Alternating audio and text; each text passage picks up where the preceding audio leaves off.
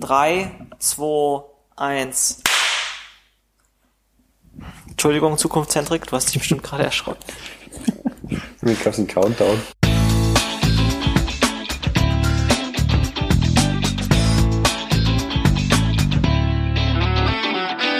So, das Witzige übrigens, die Mikrowelle-Leute haben uns äh, sowohl äh, als Chaptermark als auch im Text gehabt und beide Male unterschiedlich falsch geschrieben und kein, kein, kein Mal richtig. Und, und verkackt äh, bei der Aussprache. Also Ach, Leute. Akronym, ak akronymisierbar. Ja, aber gut, den Namen können wir selber nicht mal richtig aussprechen. Mit, mittlerweile geht's. Ich kann es auch mittlerweile tippen. Glaube ich. Willkommen bei Akronymisierbar, Folge 7, live aus dem Internet.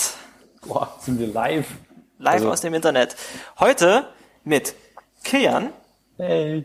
Hendrik und, wer bist du eigentlich? Ich bin Jupp. Hi Jupp. Hey. Hi. Heute mit Jupp, longtime friend of the show.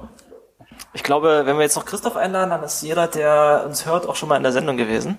Nicht jeder. Nee, wir haben mehr äh, Hörer, als du denkst. Wir sind bei, bei mehr als zehn Leuten auf jeden Fall angekommen. Echt? Ja. ja wir haben sogar unseren ersten Hater. Unseren Hater, stimmt. der kritisiert hat, dass wir zu selten Folgen aufnehmen. Stimmt, wer war das nochmal? Manu. Hi Manu. Hi Manu. Der einfach gesagt hat, ihr habt, ihr habt so viele äh, Likes, ihr braucht mehr Hater, ich bin jetzt offiziell euer Hater. Sehr gut. Ja, heute wieder erstaunlich unvorbereitet. Wir haben so ein bisschen äh, ein paar GitHub Stars vorbereitet, oder? Ein bisschen was, Kleinigkeiten? Ja. Jeder könnte bestimmt so spontan was, was vorweisen. Und was sonst so passiert ist in der Welt. Was ist denn jetzt passiert? Wir haben jetzt bestimmt schon wieder einen Monat nicht aufgenommen, oder? Ja. Und das Größte, was passiert ist, war, glaube ich, vor zwei Tagen, als die Deutsche Bahn da so ein Problem hatte. Wir haben doch letztes Mal schon über die Bahn geredet, oder? Ja, aber da war es ja noch äh, witzig. Also im Sinne von äh, Ransomware-Angriff und äh, ungesicherte Windows-Systeme. Und diesmal war es ja äh, Brandanschläge auf Anlagen der, der Deutschen Bahn als äh, Protest gegen äh, Gipfeltreffen. Und ich habe das erstmal gar nicht mitbekommen, bis äh, ich dann merkte, dass äh, den ganzen Tag lang ich überhaupt kein Handynetz hatte. Weil ich mit dem Vodafone-Netz hänge, nicht direkt Kunde bei Vodafone, aber mit dem Vodafone-Netz über 1 und 1.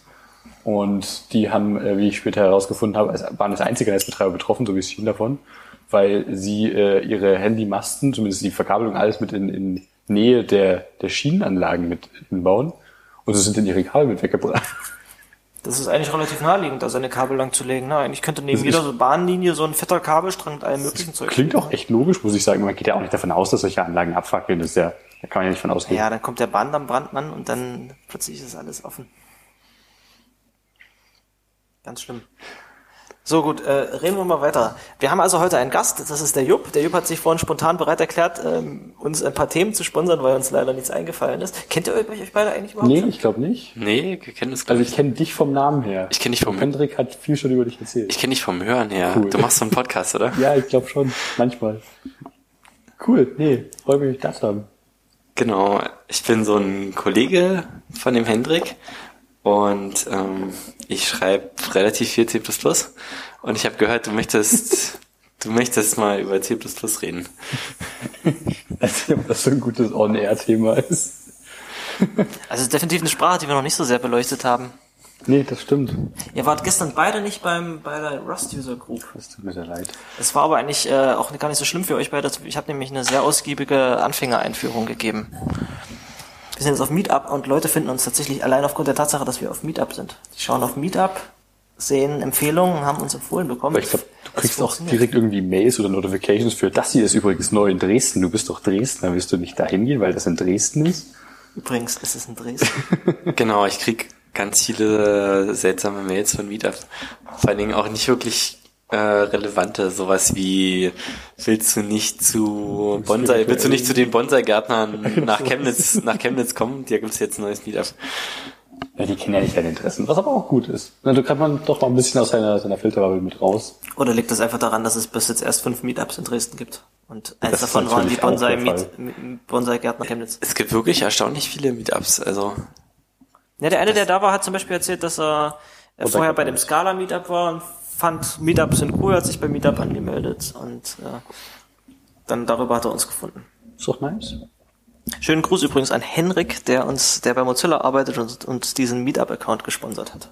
Ach so, das kostet ja jetzt was. Das kostet Geld. Deshalb sind die, die Coco als Dresden Leiter von Meetup runter und äh, wir müssen das jetzt alles über Facebook organisieren. Das absolut mal- schrecklich. Da müsste man mal was programmieren. Ja, aber ich meine, so hat Meetup ja Was auch angefangen. weiß. Ja, was willst du machen? Irgendwann, wenn du eine Nee. Plattform hostest, dann musst du irgendwann Geld verlangen. Das ist halt blöd. Aber das ist deswegen so. gibt es da längeren Versuche, eine Coco als App zu schreiben, die komplett selbstständig läuft. Ja, das wird wohl nicht gehen. Es sei denn, du schreibst irgendwie so ein, so ein billiges, äh, also äh, äh, performancemäßig unaufwendiges Frontend zu irgendwas anderem, zu Facebook. Du kannst ja zumindest auf äh, Apple-Infrastruktur aufbauen und dann nicht kein eigenes Backend haben. Und das kriegst du komplett kostenlos. ist quasi wie Parse, mal das, was Parse mal war, heißt CloudKit, liegt auf Apple-Servern, kriegst du äh, quasi gehostete Datenbank und Kram mit, also die, die Free Tiers sind schon recht ergiebig. Da kannst du viel machen. Was baut man damit? Dann Webanwendungen? Oder? Du kannst mittlerweile auch Webanwendungen bauen, die damit sprechen. Früher war es nur iOS, jetzt ist es Web und iOS. Also, dass du mal eben für deine Web äh, für deine iOS-Anwendung, die du bastelst, so ein kleines Webend. Äh, Genau, Backend du kannst quasi ein, ein, ein äh, Host, ein Backend in der Cloud, das du nicht selbst betreiben musst, sehr wegabstrahiert von äh, sehr eigenem Servermanagement. Und das läuft und das kann man nutzen. Und da schreibt man dann JavaScript. Nee, Man schreibt quasi, glaube ich, gar nicht mal wirklich viel an Code, weil äh, man schmeißt eigentlich wirklich bloß Models rein und die werden dann in der Datenbank da. So ein bisschen wie Firebase quasi. Ja, ja, ist nicht so mächtig wie Firebase, aber die Idee ist, die ist jetzt sehr ähnlich. Jetzt haben wir, glaube ich, genügend Competitors genannt, dass wir nicht äh, dastehen, als würden wir Werbung für einen Anbieter machen. Parse gibt's ja nicht mal mehr. Parse gibt's ja nicht mal mehr. Deine Competitor ist ja schon längst weg. Okay, da müssen wir uns unbedingt noch einen nennen. Wer macht denn noch sowas? Das ist total egal. Man könnte sowas über GitHub basteln. So, machst du eine Organisation auf, das ist frei, machst du ein Wiki, dann schreibst du dir gegenseitig Issues und mentionst dich. Also Ich dachte, du bist einfach nur Repo-basiert. Aber Repo-basiert. Wenn du ein neues Meetup machst, musst du einen Pull-Request aufmachen oder sowas. Gott, passiert halt halb automatisch und spätestens beim ersten Merge-Konflikt geht die ganze App kaputt. Bei GitHub hat sich jetzt eine ganze Menge verändert, kann das sein? Die haben irgendwie ihr Color Scheme aufgemöbelt. Da ist jetzt lila mit dabei. Gott, schrecklich. Und man kann Pull Requests reviewen. Man kann irgendwie so ein Review anfangen. Das ist aber schon länger dabei, oder? Ja? Also mindestens ein halbes Jahr, würde ich grob behaupten. Ich sollte vielleicht die ganzen Pull Requests, die mir Leute schicken, mal reviewen. Langsam. Sie bauen da relativ viel an kleinen Features ein, weil ich habe ja mal, glaube ich, in einem Blogpost gelesen, die, äh, die äh, deployen so 60 Mal am Tag. Äh, haufenweise kleine Updates. Und nur wieder sieht man mal, oh, der Button da ist weg. Jetzt ist bei Repos plötzlich oben dieser Graphs-Button verschwunden, den mhm. Insights-Tab. Haufenweise so, so Bei kleinen Scheiß. Insights gibt es jetzt auch einen Community-Unterpunkt sogar. Da kannst du irgendwie deinen Code of Conduct und deine Lizenz, also nicht nur deine Lizenz aus einem Template zusammenklicken, sondern auch Code of Conduct zusammenklicken. Also Cool, fällt mir. Das ist eigentlich ziemlich nice. Aber wenn die sagen, dass die sech- 60 Mal am Tag deployen, das heißt nicht, dass die alle 24 Minuten irgendwie ihre komplette Anwendung äh, neu aufzimmern, sondern dass die wahrscheinlich 60 Mal am Tag unterschiedliche Mengen von Nutzern eine unterschiedliche Version von GitHub zur Verfügung stellen. Oder die werden doch nicht alle auf einmal auf eine neue Version Ich ausschalten. weiß nicht, wie Ich schätze mal schon, weit dass die irgendwie verbreitet. Das so machen, dass. Achso, übrigens geht draußen gerade die Welt unter. ich habe hier gerade so ein bisschen, hier hat's gerade geflackert. Ist er mit dem Fach gekommen? Wie, wie ist das jetzt? Genau. Schön. Wir sind von, vom, vom Büro aus mit dem Fahrrad los. Ich habe zwischendurch haben wir uns irgendwo untergestellt. Oh, jetzt donnert's. Das klingt echt hart. Wir haben uns irgendwo untergestellt. Da habe ich äh, Jupp meinen Laptop in seine wasserdichtere Fahrradtasche getan. Dann sind wir nach Hause. Ich muss ganz ehrlich sagen, ich bin nach Hause, habe mich komplett umgezogen und bin jetzt die letzten 100 Meter im Auto gefahren. also wenn, wenn ich wenn ich dich da irgendwie noch mitnehmen soll irgendwo hin, dann sag Bescheid. Wenn du einen riesigen Umweg daher fahren möchtest, gerne. Okay. Genau, und mein Fahrrad steht jetzt hier neben dem Podcast-Tisch. Und da sind so äh, quasi fast alle meine Sachen drüber gebreitet und das dient als Wäscheständer. Schön. Jupp sitzt hier übrigens gerade nackt am Tisch. Nein. Für die, für die nein. weiblichen Zuhörer draußen. Für unsere weiblichen Hörer. Gibt es eigentlich weibliche Hörer von Akronymisierbar? Wenn wir wissen, also ich, wir kennen jetzt, glaube ich, alle eigentlich persönlich, alle Hörer. Ich glaube ja, ich kenne eine Hörerin, die ab und zu mal sagt, die Folge war mir zu technisch oder die Folge war witzig. Es klingt schon wieder so, als ob uns keine Frauen hören, die technisches Grundverständnis hätten. Nee, ich meine, äh, manchmal, manchmal, wenn, muss, mu- ich muss zugeben, bei der einen Folge, wo Steiger dabei war, da bin ich auch mal kurz ausgesaunt. Bei Das- irgendeinem Thema. Steiger macht aber auch abgefahrenen Kram. Und wenn er dann so richtig reinspringt, dann wird's halt krass. Ja, hallo, hallo Steiger. Schön, schönen Gruß an Steiger Schönen übrigens. Gruß. Aber es ist coole Kram immer. Gut, worüber wollen wir als erstes reden? Du hast hier in deine Liste hast du Zeugs reingeschrieben wie WWDC. Ja, Fährst du die, da wieder hin? Äh, die war jetzt vor zwei Wochen, drei Wochen, zwei Wochen, sowas. So uninformiert bin ich. Äh, irgendwie Anfang Juni. Äh, ja, äh, nee, letztes Jahr war ich da, war sehr, sehr spaßig. Dieses Jahr äh, leider nicht. Äh, ich habe mich auch gar nicht beworben nochmal für so ein Scholarship, aber es wäre cool gewesen. Vor allem, weil die umgezogen ist. Aber ich bin auch nicht der Apple-Podcast, der jetzt eine Stunde lang über die äh, Dub-Dub reden muss. Aber es sind ein paar coole Sachen ge gezeigt worden. Also die äh, WWDC ist ja generell eher die entwicklerorientierte Konferenz. Nicht, dass äh, wir haben hier neue Konsumerprodukte an Mass, sondern hey, das sind äh, neue Betriebssysteme, diese APIs gibt's jetzt, das sind neue coole Dinge, die wir generell Übrigens, das ist unsere neue Programmiersprache. Das war vor ein paar Jahren der Fall, genau. Mit Swift, genau. Was besonders cool meiner Meinung nach, äh, das Announcement von Swift 4. Aber da war jetzt ja nicht viel Unbekanntes dabei, weil Swift ist ja mittlerweile auch Open Source seit ja, erst einem Jahr, zwei Jahren, glaube ich. Das heißt, die Leute wissen schon, was da Neues Vieles ist bekannt. Äh, nicht jeder liest auch wirklich alles mit auf der Mailingliste, was ich aber auch gut verstehe. Immer noch nicht von der Mailingliste weg. Nein, wir sind nicht weg von der Mailingliste. Ja langweilig. Es gibt einen Diskurs, das immer noch äh, testweise betrieben wird. Mehr es wurde schon, glaube ich, mehr als einmal das komplette Archiv der Mailingliste importiert ins Diskurs. Krass. Weil es soll ja das ist ja das Problem, es soll ja nicht abhanden kommen an alte Diskussionen. Mailinglisten, Archive in den Diskurs importieren. Das Ja. wäre was, wofür ich mich auch mal interessieren würde. Da hätte Ja, ich ich glaube, das ist selbst geschrieben. Gerade nicht hundertprozentig sicher. Bestimmt dann in Swift geschrieben. Ne? Vielleicht, wer weiß. Ähm, aber es gab ein paar coole Sachen und eine Sache, die ganz am Rande am Ende genannt wurde, die ich aber sehr cool fand, eine Sache, die du vielleicht auch cool findest, ist, äh, das hat sich so still und heimlich reingeschlichen, da habe ich überhaupt nichts vorher gelesen äh, auf Mailinglisten, äh, ist, dass Swift 4 jetzt eine Art äh, interessantes neues Ownership-Model hat, zumindest teilweise. Und so kann der Compiler tatsächlich äh, dir jetzt einen Error hinwerfen, wenn du Mutable Access auf irgendwas hast und versuchst an einer anderen Stelle im gleichen Kontext auch noch äh, weiter zu mutieren. Dann sagt er direkt zur Compile-Zeit, nö, nö, nö, stopp, das geht so nicht, das, das lasse ich nicht zu. Oder wenn er es nicht ganz ausschließen kann, zum Beispiel wenn es um Reference-Types geht, weil äh, da soll jetzt auch nicht massiv Overhead mit rein, so wie ich es verstanden habe, aber wenn er halt vermutet, dass da was gerade schief geht, dann läuft das zur Runtime, aber nur in Debug-Builds und dann kommt da der, der Error. Aber ich finde es trotzdem eine sehr willkommene Sache und ich meine, die Inspiration mit anderen Sprachen läuft weiter, so wie es scheint. Das ist, das ist nett. Das Mehr, ist cool. mehr Rusty Features und generell mehr äh, Sachen, die Sicherheit zur Compile-Zeit geben, immer rein damit. Finde ich- finde ich sehr begrüßenswert. Auf jeden Fall, auf jeden Fall. Auf jeden Fall. Bei, bei C++ gibt es ja auch schon Ansätze dazu, oder? Ownership und äh, Modelle einzuführen, oder? Naja, also generell sollte man das bei C++ sowieso machen, wenn man programmiert, dass man sich um sowas Gedanken macht. Aber es gibt keine, Aber- ich meine, es gibt kein statisches Enforcement dafür bislang. Ich Ähm, selber Gedanken dazu. Genau, es gibt diese ähm, C++ Core Guidelines, die hier von Herb, Sutter von Microsoft ähm, vor, einer, vor ein paar Jahren mittlerweile schon entwickelt wurden.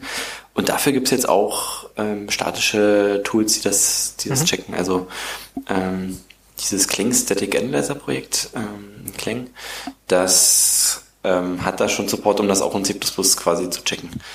Aber ich weiß nicht, wie viel davon schon funktioniert oder wie viele ähm, False Negatives das da gibt. Ich weiß zumindest, dass es, Positives. ich Das- weiß zumindest, dass man für solche Sachen wie Ownership äh, dann in der Sprache relativ umständlich Sachen drumherum schreiben muss. Du hast irgendwie einen, einen Ownership-Wrapper, äh, einen, einen Borrow-Wrapper um, bestimmte Variablen, äh, um Pointer drumherum, dass du was nur geowned annehmen kannst oder was nur als geborrowed annehmen kannst. Das heißt, ich nehme nur eine, ich schreib's dann explizit rein, ich nehme hier eine geborrowte Referenz auf irgendwas ein. Das ist halt kein Teil der Sprache, weil die Sprache halt schon fertig ist. Ne? Genau, also du, du hast ja äh, bei C++ in der Standard Library ein paar unterschiedliche Arten von Pointern. Ähm, du hast Shared Pointer, das sind Pointer, die Shared Ownership haben, also da können mehrere an mehreren Stellen ähm, Objekte die, ähm, Speicher ownen. Ähm, du hast jetzt ähm, nach C++ 11 die Unique Pointer.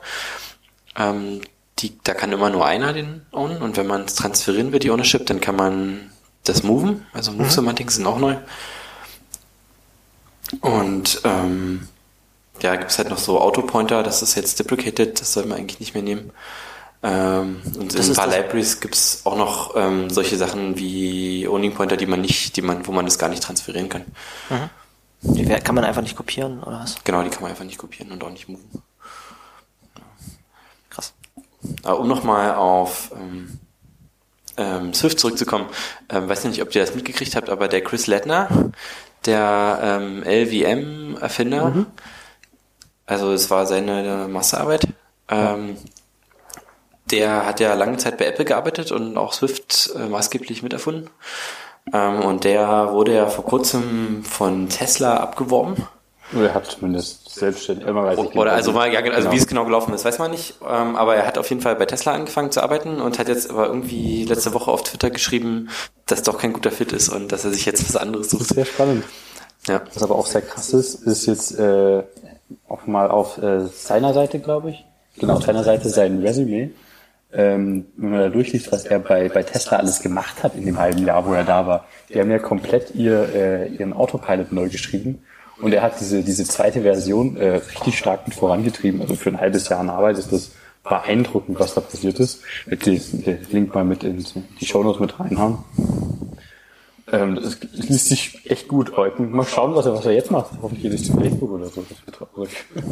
Ich könnte mir auch vorstellen, dass Apple sagt, ach so, jetzt, wenn er einmal Magst du nicht doch wieder zu uns zurückkommen, hier ein bisschen weitermachen? Naja, ich meine, er wird sicherlich seine Gründe haben, warum er gegangen ist. Ja. Mit seinen eigenen Challenges. Wird wahrscheinlich nicht zurückgehen, aber ich kann mir schon vorstellen, dass er mindestens ein Angebot nochmal kriegen könnte. Ich hoffe mal, er macht jedenfalls die gute Arbeit bei LVM weiter, weil es ist halt schon ein sehr tolles, ist halt schon ein echt tolles Projekt. Das hat er aber auch nicht aufgegeben. Und auch bei Swift ist er noch mit äh, nach wie vor drin. Äh, ja. äh, schmeißt, äh, schreibt auf der Mailingliste, Merch-Dinge äh, äh, implementiert auch teilweise Features. Finde ich sehr cool. Aber spannender Typ auf jeden Fall, was der so macht. Der hat angefangen mit LLVM? Genau, war seine, war seine Masterarbeit mhm. und der hat angefangen, das zu implementieren, ja. Aber der hat doch, ist der nicht sogar, hat der nicht sogar ein PhD? Ähm, ja, bestimmt. Weiß nicht. Er hat ein PhD äh, über die Thesis Macroscopic Data Structure Analysis and Optimization 2005 an der an der University of Illinois. Genau. Lese ich auch gerade aus seinem Resümee. Eine, eine längere HTML-Seite. Okay, spannende Leute haben eine spannende Karriere. Mhm. Okay. Und, ähm, was ich auch ziemlich cool fand auf der ähm, WWDC, ähm, war, dass es jetzt endlich NFC gibt auf, mhm. auf Apple, auf, auf, auf, auf der Mobilplattform, also Core NFC zumindest als Library.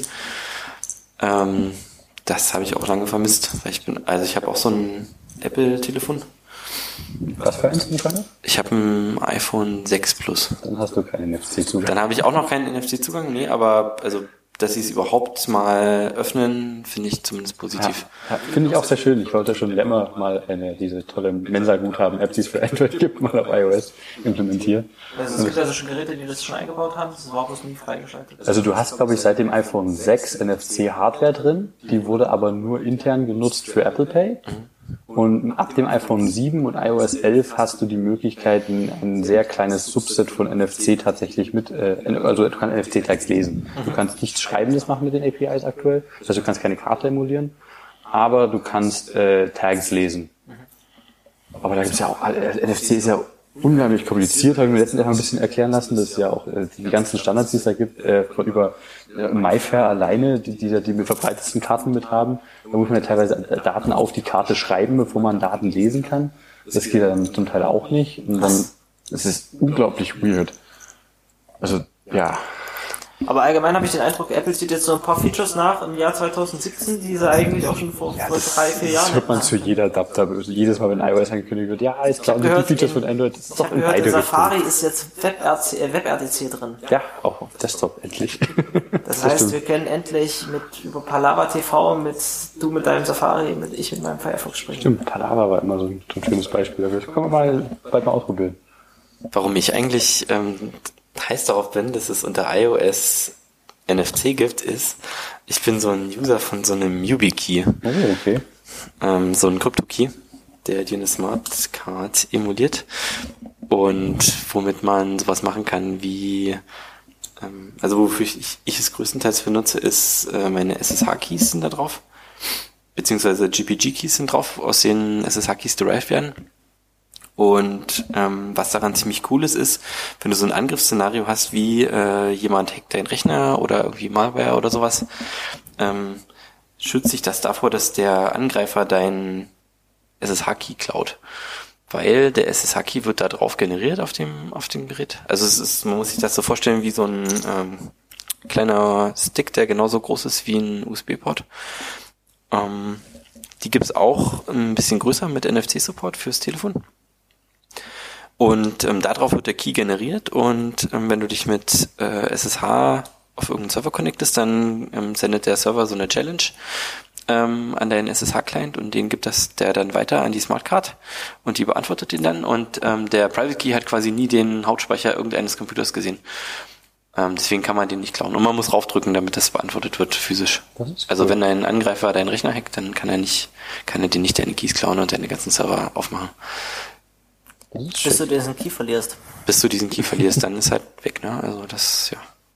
Das heißt, man holt sich immer zwei davon, richtet beide ein und äh, versteckt einen bei sich in der Wohnung. Ja, oder Dann du hat man nimm- dabei? Ja, oder du generierst dir halt ähm, noch einen auf einem sicheren Gerät, ähm, den du dann in den Schrank legst, auf ein, auf ein Storage-Device oder irgendwie in irgendein sicheres, in einen sicheren Ort, für den Fall, dass sowas passiert, ja. Klingt cool. Und der, der Use Case fürs Mobile äh, Device ist dann, du, du äh, hältst quasi deinen NFC-Tag dann an dein Gerät ran und man die Chat, Ähm, äh, wird aber- also die haben noch mehr, die haben noch mehr Features. Ähm, eins davon äh, ist, ähm, dass es als Two-Factor Authentication Gerät dient. okay. Ähm, da gibt es so einen Standard, der heißt U2F, ähm, Universal Two-Factor. Und da kann man ähm, sich bei GitHub und Google und einigen anderen, die das supporten, ähm, so ein Device registrieren und dann drückt man einfach im Browser drauf und das ist nochmal ein bisschen sicherer, ähm, als wenn man jetzt irgendwie ein, äh, auf dem Mobilgerät das hat. Also Ähm, ich logge mich auf die Art und Weise bei GitHub und bei meinem Mail-Provider ein. okay. ja. Also Two-Factor natürlich klassisch im Sinne von, äh, ich habe ein extra, so was klassisch, muss ja, also in meinem Fall ein bisschen besonders, weil es dasselbe Gerät sein kann, ist ein bisschen weird. Aber ich habe halt irgendwas anderes, was noch äh, den extra Code generieren muss, damit es halt geht. Aber es ist selten extra Hardware, was wieder ein bisschen ad absurdum führt. Wir haben zum Beispiel, müssen uns auf Arbeit auch über Two-Factor einloggen. Da hast du halt eine App auf dem Handy. Und es gibt so ein, zwei Kollegen, die ich jetzt nicht namentlich nennen möchte, die irgendwie keine Lust haben, ähm, sich extra dafür ein Smartphone anzuschaffen, weil sie auch keins haben, die sich dann auf ihrem Laptop einfach so den Android-Emulator installieren und sich dann darüber einloggen. Auch nicht.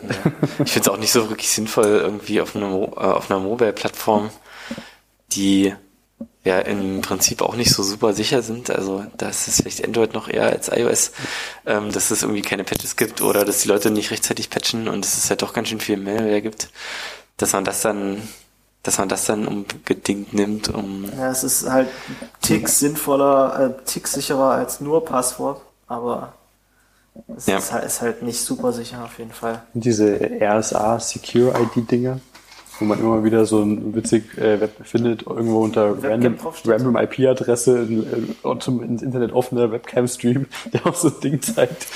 Ja. das ist immer großartig. Du kannst es immer noch, äh, kannst immer noch Security by Obscurity machen. Du stellst 10 mal 10 davon auf, Ah, okay. filmst die alle ab und dann, dann ist das Geheimnis im Prinzip welche Reihe und welche Zeile. Schön. Nee, pa Passwörter sind schwierig. Und Also- äh, Authentication ist ein sehr komplexes äh, ja, Problem. Also ich habe ich hab auch so einen YubiKey, ich habe den mit NFC und der einzige Use Case, den ich für NFC bislang irgendwie gefunden habe, ist, dass ich damit mein Handy entsperren kann. Ich allerdings nur fünf Minuten genutzt habe, bis mir dann halt eingeleuchtet ist, dass das eigentlich eine schlechte Idee das ist, das zu machen. Weil dann halt jeder, der mein, mein Telefon hat und meinen Schlüssel hat, damit auch mein Telefon entsperren kann. Bisschen sinnlos. Aber ähm, schön wäre es, wenn man richtig ähm, wenn man richtig paranoid ist, ist, wenn man damit seine Two-Factor-Authentication-App, die man auf dem Telefon hat, entsperrt. Über NFC. Dann hast du quasi, du musst das Telefon haben, du musst den Schlüssel haben und dann kannst du dich erst mit dem Passwort dann bei, einem, bei einer Webseite einloggen.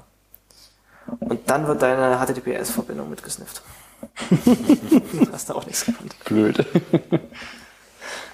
Ja, mal ein bisschen abseits von dem Thema der, der Two-Factor Authentication oder YubiKey oder was auch immer für, für extra Geräte. Äh, Authentication ist ja schön breit gefächert und da gibt's ja diverse witzige Ansätze. Äh, mal weg von komischen Biometrie-Dingen, die jetzt immer populärer werden, wie äh, Fingerabdrücke oder Iris-Scans waren es, glaube ich, in den neuen Samsung-Geräten, die da jetzt äh, konsumertauglich äh, vertrieben werden und schon gecrackt wurden, interessanterweise von denselben Leuten, die gerne mal Fingerabdrücke kaputt machen. Äh, Starbuck vom äh, CCT. Und ähm, ich habe da mal ein cooles Projekt gesehen gehabt. Die hatten äh, eine, eine Login-Seite, äh, ist Demo und du hast ein Passwort ein, oder ein Passphrase eingegeben, aber das war kein Passphrase, den du dir merken musst, sondern der stand da über dem Feld, wo du es eingeben musst. Und die haben dich äh, erkannt anhand deiner Art und Weise, wie du die, äh, wie du getippt hast. Also welche Buchstaben wie schnell auf welche Buchstaben gefolgt haben und und so weiter. Und ich glaube auch Tippfehler waren auch okay äh, und wurden auch mit teilweise genutzt, um dich um irgendwie klar zu machen, dass du du bist. Und das war echt schwierig, jemanden an, genau von deiner Tippweise war echt schwierig, jemanden zu faken, weil es halt klar, ist, aber ich glaube nicht, dass sowas sicher sein kann, weil du musst ja auch irgendeinen Fingerprint von dem Nutzer erzeugen und diesen Fingerprint kann Software sicherlich auch gut faken dann. Bitte gib einmal 1000 Mal dieses Passwort auf die random anzeigen. ja, genau. Erstmal das, das Model anlernen, was, was dich dann erkennen soll. Aber es fand ich einfach eine witzige Idee, mal, mal eine andere Herangehensweise. Ja, sowas ähnliches sowas. hat ja Google schon als, als Capture-Ersatz. Ne? Du musst ja mittlerweile nur noch mit der Maus in so ein, so ein kleines Fältchen reinklicken. Ich bin kein Roboter und die erkennen anhand deiner Mausbewegung und wie schnell du darauf reagierst. Kommt die Fingerprinten auf deinen Browser in, zu dem Zeitpunkt noch mit? Ich glaube, die nehmen einfach alle Daten, die sie sowieso schon aus dem, den letzten halben Stunde über dich haben und ja, schicken das in irgendein 5 Gigabyte, die du in den letzten 15 Sekunden geschickt hast oder sowas. Genau, aus. genau. Das ist, glaube ich, das, was sie sowieso schon alles über dich wissen. Obwohl ich das vorherige Recapture eigentlich viel cooler fand, wo du äh, diversen Google-Diensten geholfen hast, Daten zu, äh, zu erkennen, die äh, deren OCR oder was auch immer nicht erkannt hat da einfach quasi den, den kostenlosen Amazon Mechanical Turk für, als dich dann mit äh, davor geschmissen Das haben. war so lange interessant, bis die Leute gecheckt haben, dass sie nur das erste Wort von den beiden richtig eingeben müssen. Das bei dem zweiten gibt's da dann irgendwie Shit oder Fuck ein, damit dann deren Bilderkennung überall nur noch Shit und Fuck äh, rausliest, ja, wenn es irgendwelche Bücher scannt. Das und halt bis irgendwie Leute in Indien oder China solche Klickfarmen eingeführt haben, wo dann äh, Leute in Zehnerreihen sitzen und den ganzen Tag so ein Zeugs machen ja auch mal irgendwann Captures wegautomatisiert mit einem Skript, das an irgendeinen sehr creepy Service geschickt hat, der das dann, keine Ahnung, für winzige Geldbeträge sonst wo wahrscheinlich menschlich gelöst hat.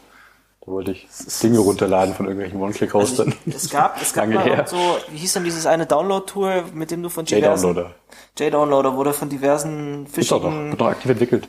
Von diversen fischigen Webseiten runterladen könntest und du musstest am Anfang, wenn du das Ding gelauncht hast, musstest du so ein Guthaben aufbauen und zehnmal so ein Capture eingeben für andere Leute, damit du dann einfach weiterhin Sachen runterladen kannst und die Captures für dich gelöst werden. Das sind dann die Captures, die andere Leute für dich lösen. Das war eigentlich ein witziger Ansatz. Das auch machen. Aber ich, also Captures sehe ich eigentlich gar nicht mehr. Ich sehe nur noch ab und zu dieser Button, ich bin kein Roboter und das war's. ist ja auch ein Capture quasi. Das ja. ist halt moderner. Bei so Sachen wie Klickgeschwindigkeit oder Tipp-Reihenfolge äh, oder sowas frage ich mich immer, funktioniert das auch nach drei Bier noch? also du hast ja immer, wenn du sowas, wenn du sowas tunst, hast du ja immer eine die Möglichkeit, das äh, so zu tunen, dass es möglichst wenige False Positives hat oder dass es möglichst wenige False Negatives hat. Und irgendwo musst du diesen Grad laufen und. Aber also, das wäre eine gute Art und Weise, du könntest diese Technologie verwenden, um dein Auto aufzuschließen. Erstens würde es dich als Fahrer identifizieren. Und zweitens würde es dich aussperren, wenn du drei Bier getrunken hast. Das wäre nicht, das wär nicht schlecht, ja. aber vielleicht auch, wenn du erkältet bist oder dir gerade die Hand verstaucht hast oder, oder andere Sachen. Weil es ändert sich ja, es gibt ja ganz viele Sachen, wo man sich irgendwie denkt, es könnte es ändern, wie man die Tasten tippt. Oder wenn du zu doll darüber nachdenkst, Neue Tastatur. dass du möglichst so tippen musst, wie du sonst auch immer tippst, und dann kannst du plötzlich nicht mehr tippen. Ich habe heute auf einer Grußkarte unterschrieben und dachte mir, wenn ich jetzt meine Unterschrift drauf mache, muss sie natürlich hübsch aussehen. Da habe ich sie vorher fünfmal geübt, weil ich so selten Sachen unterschreibe. Dann habe ich sie da drauf geschrieben und es sah komplett anders aus als vorher. Weil ich, wenn du genau drüber nachdenkst, kannst du plötzlich nicht mehr Sachen unterschreiben. Weil das was ist, was so aus der, aus der, aus der Hüfte kommen muss, quasi. aus der Hüfte vor. Ja, so, hier. Ja, ja klar, was du meinst. Ne? Gab es noch irgendwas anderes Cooles von der äh, Apple-Konferenz? Ähm, neues iOS hat ein paar nette Features. Ich bin wie jedes Jahr der Depp, der direkt die erste Beta auf sein eigenes Gerät installiert und sich dann ärgert, dass äh, Dinge scheiße funktionieren. Ich habe festgestellt, dass man äh, WatchOS Betas nicht mehr von der Watch runterkriegt, sondern um von der Watch Beta down zu graden, musst du das Gerät an Apple schicken. Total, total toll. Jetzt, jetzt bleibe ich auf der Beta.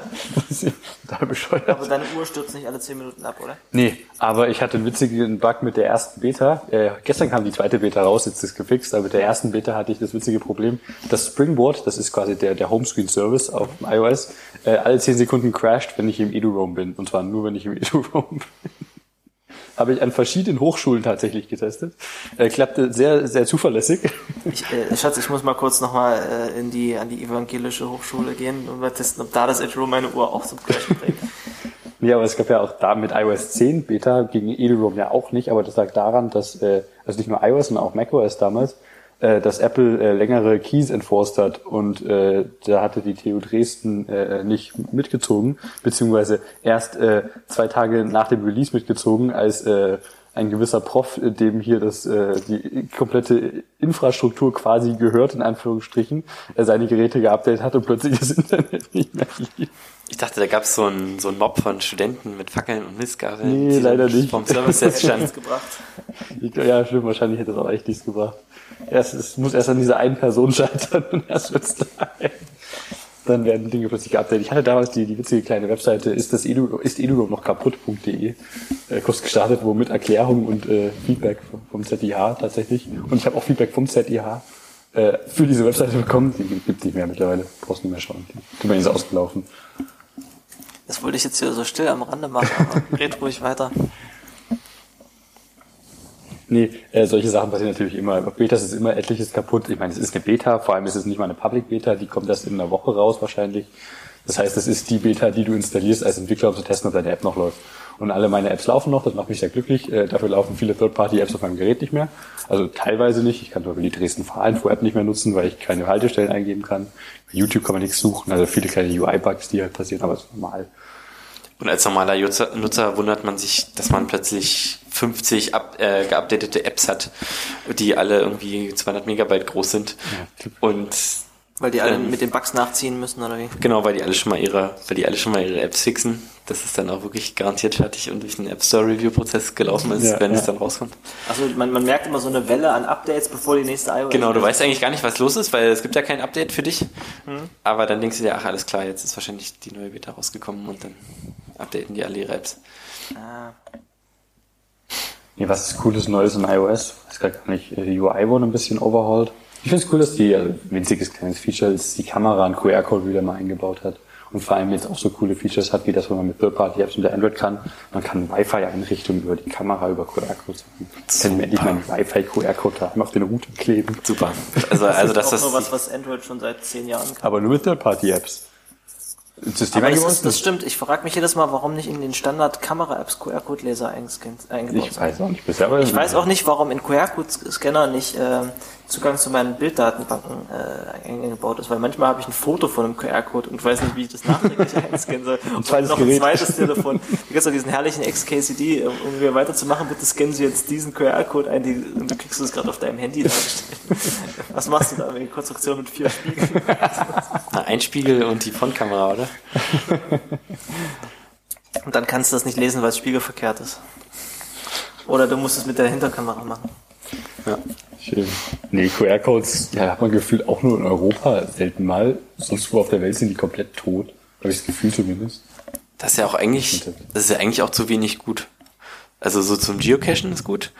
Dann, wenn man halt auf irgendwelchen Plakaten äh, irgendwelche Sachen scannen soll, das ist ja total langweilig. Weil kannst auch einfach den kurzen, prägnanten Namen von dem Ding googeln. Also was Anstatt jetzt irgendwie einen QR-Code Wofür ich es benutzt habe, bevor es KDE Connect gab, war es, um mir URLs vom Browser aufs Handy zu schicken. Und Da Okay. habe ich so ein Plugin gehabt für einen Firefox, da habe ich dann einfach den Link angeklickt, QR-Code, das Handy drauf gehalten und dann konnte ich mit dem mit dem Blogpost aufs Klo gehen und den dort lesen Wir haben vom, vom Campus Navigator dieses Projekt, was ich an der TU für iOS mit maintaine, äh, jetzt, äh, dass äh, an Gebäudeschildern QR-Codes mit drauf sind, die humorös klein sind, sage ich mal. Also du musst wirklich bis wirklich exakt vor dieses Schild gehen, damit du überhaupt siehst, dass da ein QR-Code ist, weil der winzig ist. Und dann kann dein Handy wirklich, also wirklich physisch an dieses Schild ran. Das ist ein bisschen dumm, aber die Idee ist halt die, dass du quasi vom Schild äh, direkt einen Deep Link in die App hast oder an einen Raumschilder soll das mit dran.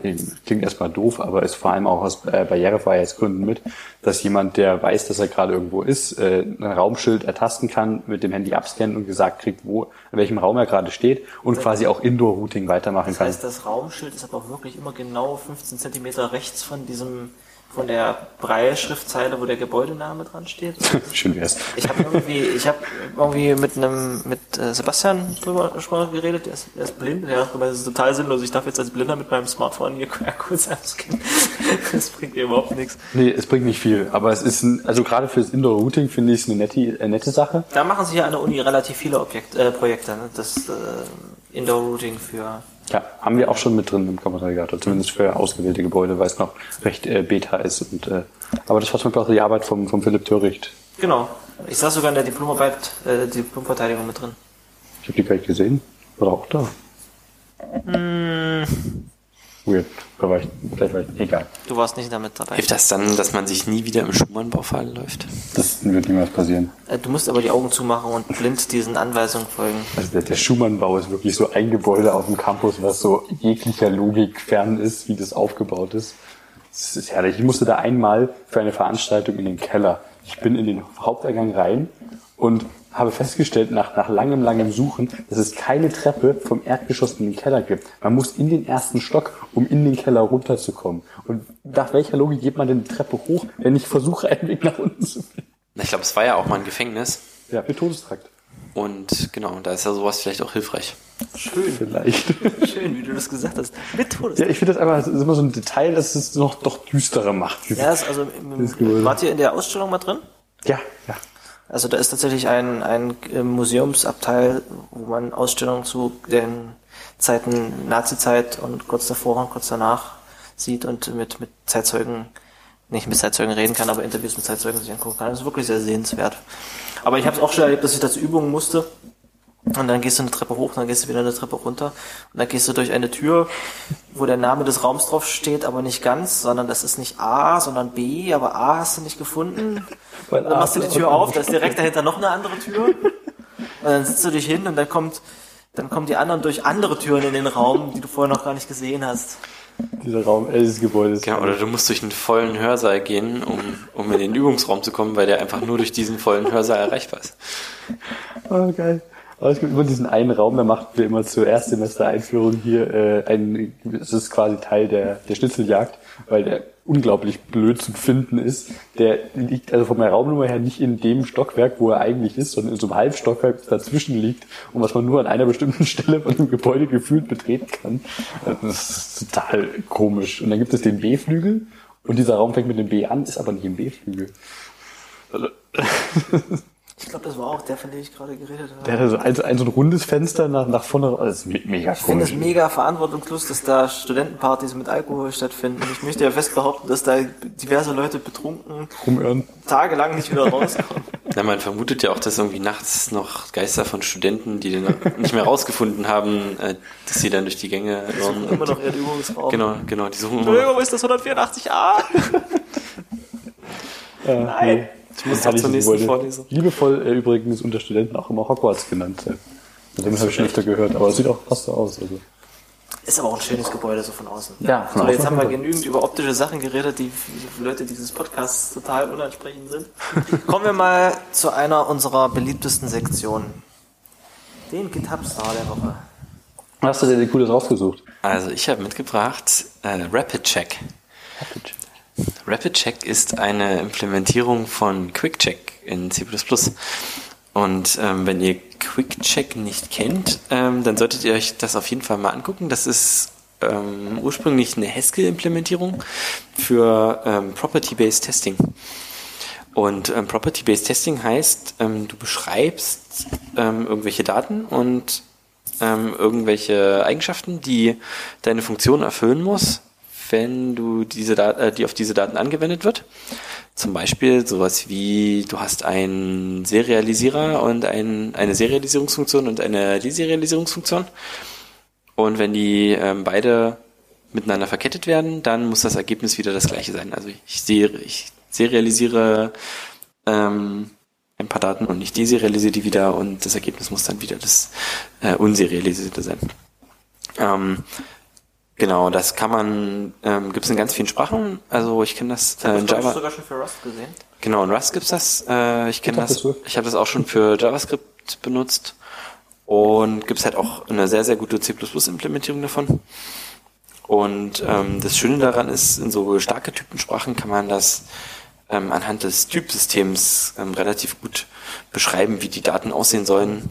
Ähm, das führt dann zu sowas wie, du hast eine, ein, eine Liste von Integern und ähm, das Rapid Check weiß, wie es irgendwie Listen von Dingen generiert und es weiß, wie es Integer generiert. Also kann man kann es auch automatisch Listen von Integern äh, generieren und daher eigentlich im Grunde genommen ganz viele von deinen Daten irgendwie aufgebaut sind aus so einem Grund, aus so einem Grundelementen ähm, kannst du das dann eigentlich auf alles recht gut rekursiv anwenden. Und wenn es mal nicht auf irgendwas Kleines passt, dann kannst du dir auch so eine Generatoren selber Wenn schreiben. ich jetzt so einen Serialisierer habe, was weiß ich, so einen YAML-Parser oder sowas, muss ja trotzdem mein Input erstmal valides YAML erzeugen. Oder wie würde das passieren? Ich, oder erzeugst mir äh, zufällige Datenstrukturen, serialisiert die dann und deserialisiert die dann wieder. Ähm, genau, also du musst halt auch immer aufpassen, ähm, dass du auch wirklich, also es ist nicht die einzige Art und Weise, wie du sowas testen solltest, weil ähm, wenn du halt ähm, irgendwie zu Schrott serialisierst und aus Schrott wieder anderen Schrott rausziehst, dann ähm, kann es auch sein, dass du irgendwie, äh, dass es dann grün ist, obwohl du eigentlich nichts Sinnvolles tust. Aber mh, ich sage es ja eher so, um so eine Unit-Test-Suite zu ergänzen und um diese ganzen Edge-Cases, für die du eigentlich normalerweise, weil du zuvor bist, keine Tests schreibst, um die dann, um die dann rauszufinden. Wie unterscheidet sich das von Fuzzing? Äh, genau, das ist ein relativ ähnlicher Ansatz. Ähm, also Fuzzing ist ja vor allen Dingen so aus der Security-Ecke kommt das. Ähm, bei Fuzzing ähm, beschreibt man halt unstrukturiert, also Fuzzing benutzt man für unstrukturierte Daten. Also meistens ist das äh, so eine Funktion, wo du einen Speicherbereich mit einfach irgendwie einer eine random Speicherbereich mit einer, einer Adresse und einer Länge ähm, dir von dem Fuzzer geben lässt und die dann in deinen Parser. in deinen Parser schmeißt. Und ähm, das Einzige, was der dann probiert, ist, ähm, ob das Ganze noch crasht. Ob das crasht oder nicht. Ähm, bei schmeiß- RapidCheck, Ich kippe also, so lange vorne Rauschen rein, bis es umfällt. Quasi. genau, genau. Und ähm, die, also moderne Fasser, die haben halt noch, äh, sind halt dann noch ein bisschen schlauer. Die gucken dann in deinem äh, Binärcode, den, der wird dann noch instrumentiert, wenn er kompiliert wird, gucken die dann, welche Codepfade betreten werden und welche nicht betreten werden und verändern dann den, ähm, den Input so, dass sie dann möglichst viele Codepfade betreten. Also ähm, das können wir vielleicht in der Shownote verlinken. Es gab jetzt neulich auf Hacker News so einen Artikel, wo jemand PNG ähm, Bilder erstellt hat durch ein, einfach durch ein Fasser. Also die Bedingung war, es ist ein valides PNG rausgefallen und das ist dann quasi zufällig erzeugt aus nichts PNG-Bilder. Ähm, das ist aber was anderes, ähm, weil es halt nicht unbedingt Eigenschaften überprüft, die du selber definieren, die, die Also du das heißt, selber hat, definieren das musst. hat, er hat zufällige Daten erzeugt und immer dann, wenn der, wenn der Parser nicht umgefallen ist, war es ein gültiges PNG-Bild oder wie? Ja. Gut. Das war, war das hier dieses American Fuzzy Lob oder? Genau, es gibt, also beim Fass, für, bei den Fassern gibt es eigentlich zwei populäre, das ist einmal AFL, äh, American Fuzzing Lob und äh, den LVM Fuzzer. Aber wir haben ja gerade mit RapidCheck angefangen. Genau, mit RapidCheck. Genau, Ra- RapidCheck ist eine echt schöne Implementierung davon in C++. Ich glaube von ähm, jemanden von Spotify. Schmeißen wir in die Shownotes mal rein. Ja. Aber egal welche Programmiersprache ihr programmiert, ähm, wenn ihr noch äh, nicht QuickCheck ähm, benutzt oder kennt, dann probiert das mal aus. Das, das ist ganz toll und lohnt sich für spezielle Anwendungsfälle, aber ähm, dann kann es einem wirklich einen Haufen Arbeit abnehmen und ganz viele Bugs hin. Ja, besonders dann, wenn man halt Anwendungen schreibt, die User Input entgegennehmen. Ne? Das, Ja. halt- das, das, das machen ja nicht, das machen jetzt nicht so viele, ne? aber ein paar machen das schon. Ja, und deswegen sollte man. Mach richtig. Sollte man sein lassen. User Input. Bitte? Weil Von den Usern kommt nie was Sinnvolles. was das Rapid Check auch kann, ist so ein, äh, so ein State-Based Testing. Ähm, das ist nochmal ein bisschen was anderes. Da beschreibst du ähm, in dem Rapid Check so eine Struktur, die den State deiner Anwendung ähm, darstellt und besch ähm, beschreibst Operationen darauf, die den State verändern. Und ähm, beschreibst dann auch Expectations, wie der aussehen soll. Also zum Beispiel könntest du damit GUI-Testing machen. Ähm, du könntest quasi sagen, egal was der User, egal welche Buttons der User klickt, ähm, es sollte nie ähm, eine negative Bankkonto, ähm, äh, negative Betrag auf dem Bankkonto rauskommen oder sowas. Also so eine Sachen kann man damit auch beschreiben, kompliziertere. Das hätten die Leute von Number 26 mal machen sollen, oder? Ja, ich weiß nicht, ob die sowas da das Ding geholfen hätte. Die hatten ja wirklich grundlegendere Probleme. Aber die scheinen irgendwie Probleme mit, ihrer, mit ihrem Softwareentwicklungsablauf zu haben. Die scheinen Probleme damit zu haben, Prioritäten richtig zu setzen. Weil wenn du eine Bank sein willst und bist eine, wirklich eine eigene Bank oder generell mit Nutzerdaten umgehst und in dem Fall mit Geld von Nutzern umgehst, dann solltest du bitte auch jemanden im Team sagen, der haben, der ein bisschen darauf achtet, dass du Dinge absicherst und äh, keine, keine komischen, also wenn, wenn du eine Schnittstelle nach außen gibst und dann du siehst oder du entwickelst einen Endpoint, von dem ein Nutzer sagen kann, er möchte von A nach B Geld schicken und das wird nirgendwo verifiziert, ob er das überhaupt darf. Warum gibt es sowas? Oder warum könnt ihr noch mal kurz, könnt ihr noch mal kurz beschreiben, was da passiert ist? Sorry, das ist baut auf einem Talk auf vom, vom Kongress, der heißt Shut Up and Take My Money, ein wunderbar toller Talk, der ein bisschen die Number 26 App auseinander nimmt. Und ein bisschen sehr und der war unglaublich unterhaltsam und die haben halt wirklich so viel Mist gemacht, mit, äh, nicht nur meiner Meinung nach, sondern generell. Ähm, die witzigsten Dinge wie ähm, Nutzer hat das Passwort vergessen, möchte es zurücksetzen, äh, sagt letztendlich in der App, ich habe mein Passwort vergessen, kriegt eine E-Mail, wo es, äh, ein Passwort-Reset-Link drin ist, kennt man ja das Prinzip.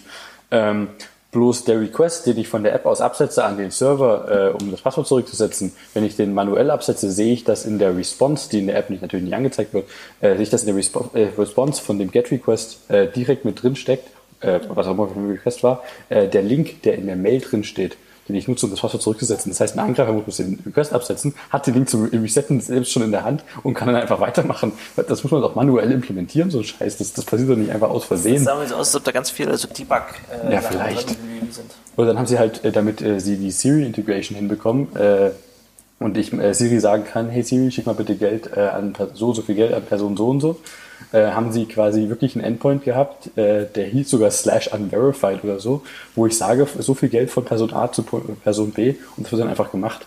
Und sie nutzen natürlich äh, schlaue Algorithmen in Air Quotes, die äh, Abuse verhindern. Und dann haben sie einfach mal spaßenshalber, äh, ich glaube, äh, ein paar hundert oder tausend Requests mit jeweils einem Cent äh, abgesetzt innerhalb von 20 Minuten und das hat halt einfach alles problemlos funktioniert. Und das ist doch einfach sehr schön. Kann man das auch in, Pod kann man das auch in Podcasts benutzen, um automatische Donations von den Hörern? das wäre schön. Hallo Siri. Bitte überweise 400 Euro auf das Konto von Hendrik. Okay, Google, delete all my contacts. Und bestell mir bitte hinter, hinterher noch ein Puppenhaus. Oh Gott. wie war das mit, äh, diesen Tweet gelesen, äh, wie Jeff Bezos mit seinem äh, Amazon Echo spricht, hey, äh, Alexa, uh, buy something from Whole Foods. Okay, buying Whole Foods.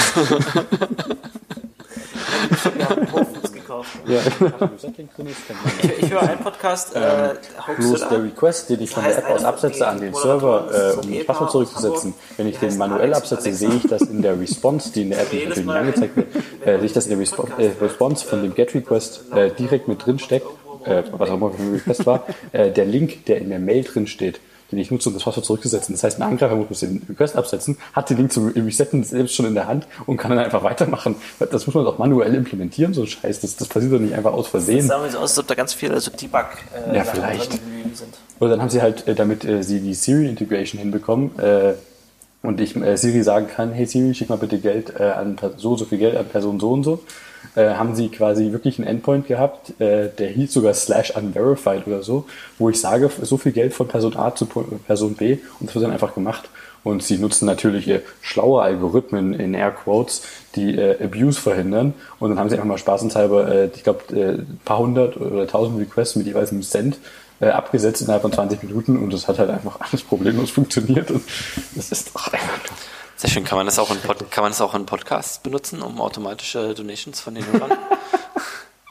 das wäre schön. Hallo Siri. Bitte überweise 400 Euro auf das Konto von Hendrik. Okay, Google, delete all my contacts. Und bestell mir bitte hinter, hinterher noch ein Puppenhaus. Oh Gott. Aber wie war das mit, äh, diesen Tweet gelesen, äh, wie Jeff Bezos mit seinem äh, Amazon Echo spricht, hey, äh, Alexa, äh, buy something from Whole Foods. Okay, buying Whole Foods. Wir haben Whole Foods gekauft. ja, genau. Ich, ich höre einen Podcast, äh, Hoaxilla. Das heißt, einer von die, die Moderatoren, das ist so ein Ehepaar aus Hamburg, die heißen Alex und Alexa. Das ist mir jedes Mal, wenn, wenn, die, wenn irgendjemand diesen Podcast hört äh, und, und das laut in seiner Wohnung hat, dann macht es irgendwo im Raum Pling. Nee, ich wollte aber eigentlich gerade auf ein anderes Thema eingehen. Wir haben ja, man kann, ich meine Überleitung, die ich machen wollte, war zum Thema Bike-Shedding. Wenn man so über Softwareentwicklungsprozesse redet, kann man sich ja herrlich über Sachen streiten. Und da ist mir nämlich was Lustiges passiert. Äh, neulich, ich wurde zu einem Bike-Shedding-Meeting eingeladen. Also das hieß auch direkt so. Wir haben ein, ich habe ich hab ein Meeting gehabt, remote, mit einem Kollegen und der hatte gemeint, ja, über solche Themen, das, da unterhalten wir uns meistens gar nicht mehr, weil es nimmt so viel Zeit ein. Aber weil, weil es dann doch irgendwie mal interessant wurde, haben wir da einen extra Termin irgendwie in der Woche gemacht, wo wir dann nur noch über sowas reden. Da ist das aus dem Weg. Wenn jemand so ein Thema auf, anbringt, dann, dann sagen wir, gut, okay, ja, da sprechen wir bei dem Bike-Shedding-Meeting drüber. Und äh, hab ich gesagt, das ist ja total witzig. Daraufhin wurde ich auch in dieses Meeting eingeladen. Die sitzen, die sitzen an einem anderen Ort und da habe ich dann remote teilgenommen. Und ähm, da stand dann in dem Invite Back by Popular Demand, Bike Shedding Weekly. Willst du den Begriff Bike-Shaving oder Yak-Shaving generell mal kurz äh, erklären oder darauf eingehen? Also das, das Yak Shaving das gleiche ist, möchte ich. Ach, das waren unterschiedliche Dinge, oder? Also Bike Shedding, es gab wohl mal, bei, äh, zum einen gibt es einen wunderschönen Podcast, der in Anlehnung daran The Bike Shed heißt. Ähm, aber tatsächlich gab es wohl mal irgendeine Vorstandssitzung von irgendeiner Firma, die sich eine Stunde lang oder mehrere Stunden lang darüber gestritten haben, in welcher Farbe sie den Fahrradständer streichen sollen, den Bike Shed. Und weil das so sinnlos und zu nichts führend war man sich aber herrlich darüber streiten konnte, wie man da vorgehen soll, wurde diese Art des Diskutierens um Kleinigkeiten, wo aber jeder eine Meinung hat, die aber alle unterschiedlich sind, hinterher als Bike-Shedding bezeichnet. Okay, ich habe gerade mal nachgeschlagen. Yak-Shaving geht aber in die ähnliche Richtung. A less useful activity done consciously or subconsciously to procrastinate about a larger but more useful task. Also du willst irgendwas machen, um dem der eigentliche Sache so ein bisschen aus dem Weg zu gehen. Ja, das äh, mache ich auch sehr gerne manchmal. Heißt das nicht Prokrastinieren auf Deutsch? Aber Yak-Shaving ist quasi, wenn du, wenn du was, wenn du was Kompliziertes machst, um zu prokrastinieren, was aber vielleicht Aber less useful ist zumindest in der De- Definition. zum Beispiel, du hast dieses Code Generation Tool, was ich neulich mal angefasst habe, um damit noch andere äh, Definitionsdateien auszuspucken. Und das hat dummerweise unnötige Leerzeichen, äh, Leerzeilen zwischen Klassendefinitionen ausgespuckt. Und da habe ich heute zehn Minuten meiner Arbeitszeit drauf äh, verwendet, das wegzumachen, dass das diese Leerzeilen ausspuckt. ist aber wichtig, sowas Das finde ich. ist total wichtig. Der, jetzt ist der autogenerierte C++-Code wesentlich äh, anschaulicher. Muss dir morgen mal einen Pull-Request schicken. Ich habe übrigens jetzt zum ersten Mal Go gemacht. Oh Gott. Das war dieses Tool. Ah, hast du in Go geschrieben, okay. Stimmt, du hast mal gesagt, du hast irgendwie ein Go-Tool, das C++ generiert und jetzt auch TypeScript oder so? Genau, genau. Äh, es, gibt, es gibt einen Standard, der heißt, ähm, der heißt JSON-Schema. Der definiert einfach Meta, das ist so eine Art DTD für JSON. Das ist äh, einfach die, definiert die Struktur von einem JSON-Dokument. Und äh, das kann man herrlich verwenden, um damit Code zu generieren, der entweder dieses JSON validiert oder äh, dieses JSON erzeugt. Und das gab es bereits äh, für C++. Hat der Jupp gebaut irgendwann mal. Und ähm, ich habe es noch gebraucht, um mir Type-Definitionen für TypeScript auszuspucken. Und dementsprechend, es waren irgendwie fünf Zeilen, die ich hinzugefügt habe an den richtigen Stellen. Kompiliert schön schnell. Ist doch eine ganz nette Sprache. Das sind die Vorteile von Go. Es kompiliert schnell. Was mich, was mich total gewundert hat, ist, dass es absolut nichts ausspuckt, wenn es kompiliert. Also du, du sagst, äh, dementsprechend schreibst du dann irgendwann nur noch Go, Bild, mein Zeug und und dann führst direkt aus. Du kannst es auch als Interpreter quasi fast nehmen. Ja. Und führst die das aus im Mediafire. Genau. Ja, Go hat echt schönes Tooling.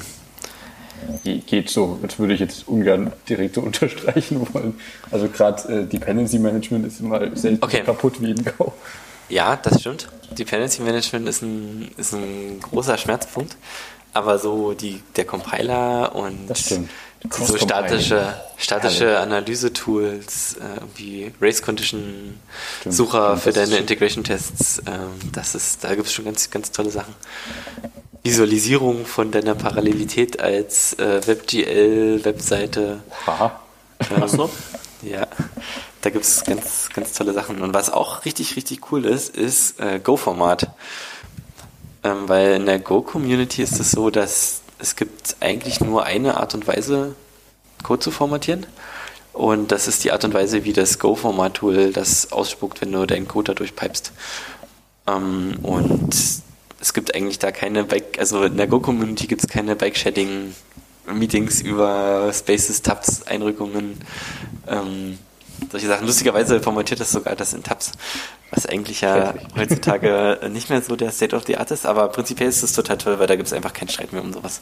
Großer Freund von Autoformatierern bin ich ja nicht wirklich. Ich mag das. Aber du bist auch so jemand, der, der besonders viel Wert drauf legt, bestimmte Parameter zu alignen und das halt Ja, genauso machen. Aligning ist was, was kaum einer. Aber ich würde gerne das haben, dass ein, ein Formatter genau das eben mitmacht. Mhm. Und dann wäre es, das macht ein guter Formatter in meinen Augen. Das machen sehr wenige. Oder, ich weiß gar nicht, ob es überhaupt einer macht. Das ist aber auch eine. Kunst, das zu machen. Also ich mache dann solche Sachen, mache ich dann halt in Vim, da gibt es so ein Plugin, das heißt Tabularize. Da, das erkennt entweder der, den, den Block, in dem du gerade bist, oder du kannst einen Block auswählen und dann kannst du ein Zeichen angeben, mit dem du es, nachdem du es tabularisieren möchtest. Das ist dann meistens das ist gleich oder ein Colon oder ein Pfeil und dann werden einfach diese ganz, dieses Zeichen überall, wo es ankommt, vorkommt, äh, vertikal ausgerichtet und dann hast du eine Tabelle draus gemacht. Ja, das gibt es für Emacs auch, äh, MetaX, Align, der Schrägx. Also wenn das in sowas wie Clang-Format oder Rust-Format oder Go-Format eingebaut wäre, Ja, wäre also Go-Format also Go macht das standardmäßig ziemlich stark. Ja? Das ist nämlich auch einer der. Es, es gibt Also es gibt ein bisschen es gibt, man kann auch Optionen, es- aber es ist eigentlich nicht üblich, dass man Ich das habe macht. einmal was äh, in die Issues geschaut von GoFormat, weil ich da eine, eine Option gesucht habe für etwas, was ich weiß leider nicht mehr, was es war, was mich genervt hatte. Und äh, die Issues, ich fand das großartig, die, also großartig in ganz großen Anführungsstrichen. Die, die Issues sind voll von Leuten, die die Optionen vorschlagen und sich winzige Dinge wünschen. Und die Maintainer einfach so, nein, sowas gibt's hier nicht. Es gibt nur diese eine normale Art und Weise, schloss die Issue zu. Okay, ich werde ganz bestimmt nichts vorschlagen. Das ist das, was mich an Go stört, aber die Community ist so unfreundlich gefühlt. Hm, ja, es geht. Es Einer ist gefragt, nicht so schlimm. wenn, wenn, wenn einer irgendwo fragt, warum sind die ganzen Beispiele alle nicht in Syntax-Highlighting, das kann man ja ganz schlecht lesen. Und dann der eine Hauptentwickler sagt, dass mir wurde als Kind mit Farben Sachen erklärt, aber jetzt sind wir erwachsen, wir machen sowas nicht mehr. Immer unfreundliche Leute irgendwo. Ja, ich glaube, das, die hast du eigentlich überall. Sorry, ich hatte dich gerade unterbrochen gehabt beim, beim Formatter-Optionen. Genau, das, ich wollte nur sagen, ähm, ein wirklicher guter Vorteil davon, dass man so eine Tools nutzt, um den Code zu formatieren, ist, man kann dann auch ähm, obskur komplizierte Formatting-Rules auch nehmen, weil ähm, wenn das alle benutzen, ähm, das mechanisch zu formatieren, dann kann man auch sowas machen, sagen wie ähm, allein das alles ähm, an einer Stelle immer die ganze Zeit. Ähm, was ja manuell im Editor, wenn du keinen Editor-Support dafür hast, eine totales, äh, totale Arbeit wäre. Aber wenn alle so ein Tool nehmen, ist es nicht, ist es nicht mehr kompliziert. Also Problem es- ist, wenn du es irgendwo einführst, musst du die Konfiguration von deinem Formatter immer mitschleppen als Teil des Repos, damit alle das immer gleich machen und sich nicht mal gegenseitig wieder um zurückformatieren. Ja. Ganz Und wenn du es einmal eingestellt hast, dann gibt es Leute, die, sag, die, die sagen, ich, du, wir formatieren das bitte nicht nochmal, weil das zerstört ja die Git-History von den Dateien. Da kann man nicht mehr mit Blame sehen, wer das formatiert hat, äh, wer, wer, die, wer diesen, äh, diese Zeile geschrieben hat. Ja, aber das ist Bullshit. Dafür gibt's ja äh, Git Blame äh, No Whitespace oder so. Also man kann auch die Historie mit, mit ohne Whitespace sich suchen. Du schaust da einfach noch ein bisschen weiter in der History zurück, bis du tatsächlich Ja, die so ein Änderung siehst. Aber ja, Theo. Ja, also ja, das ist, also da gibt's auch irgendwie, das ist auch so eine Religionsfrage, glaube ich, so ein bisschen. Da gibt's, da kann man sich auch vortrefflich drüber streiten, aber das ist schon mal eine Metaebene höher, als sich dann über die Tabs und Spaces an sich zu streiten. Und das finde ich eigentlich ganz cool, weil gerade bei Pull Requests ähm, finde ich, ist es total schädlich, wenn die Leute sich über so ein, über so Oh ja. eine ganz, ganz Low-Level Sachen unterhalten. Ähm, wenn sie sich eigentlich ihre wertvolle Zeit damit verbringen könnten, über Designfragen oder über irgendwie sinnvolle Namen für Dinge, was ja auch ein ziemlich kompliziertes Thema ist, wo man Haufen Zeit rein versenken könnte und zu verbringen. Oder Fehler am Code des anderen finden. genau, oder, ja, oder genau, oder logische Fehler finden oder äh, fragen, warum man keinen Unit-Test geschrieben hat für diese Funktion. Oder Also ich, ich äh, schreibe Pull-Requests an, ein- an ein Repo, wo die Leute dann schreiben, schmeiß hier mal Clang-Format drauf und fü füg hier mal eine Leerzeile ein und sortier mal bitte diese, äh, diese Zuweisung um und äh, Ganz schrecklich. schreib mal diese Funktion nach unten. Damit vergraulst du dir äh, gerade in der Open Source Welt so viele Leute, die die mithelfen würden und, und mit äh, Pull Requests mit deinem Kram absetzen. Helf bei den offensichtlichen Dingen, finde Fehler, merge das und dann fix es selber, wenn es dich das Firma-Ding stört. Ja, genau, das kannst du dann annehmen und wenn es dich stört, dann machst du es selber hinterher Eben, anders. eben. Aber da fiel mir ein, es gibt schon sowas wie Merge-Bots. Die schauen vorher, wenn du einen Pull-Request machst, äh, dass, das, dass das baut und äh, dass du damit nichts anderes kaputt machst und dass es mergebar ist. Ich hätte gerne noch, ich, ich glaube, ich habe da schon irgendwo mal von gehört, es gibt, es gibt auch so Linter-Bots. Klar. Du machst einfach deinen Pull-Request, du machst einfach deinen Commit, du, das ist dir scheißegal, du musst es nicht bei dir formatieren. Das nächste Mal, wenn du es pullst, ist es formatiert worden. Ich habe sowas schon gehört für Leute, die in ihrer Firma dann modernere C++-Regeln einführen wollten. Die haben dann die Leute einfach ihren alten Scheiß schreiben lassen.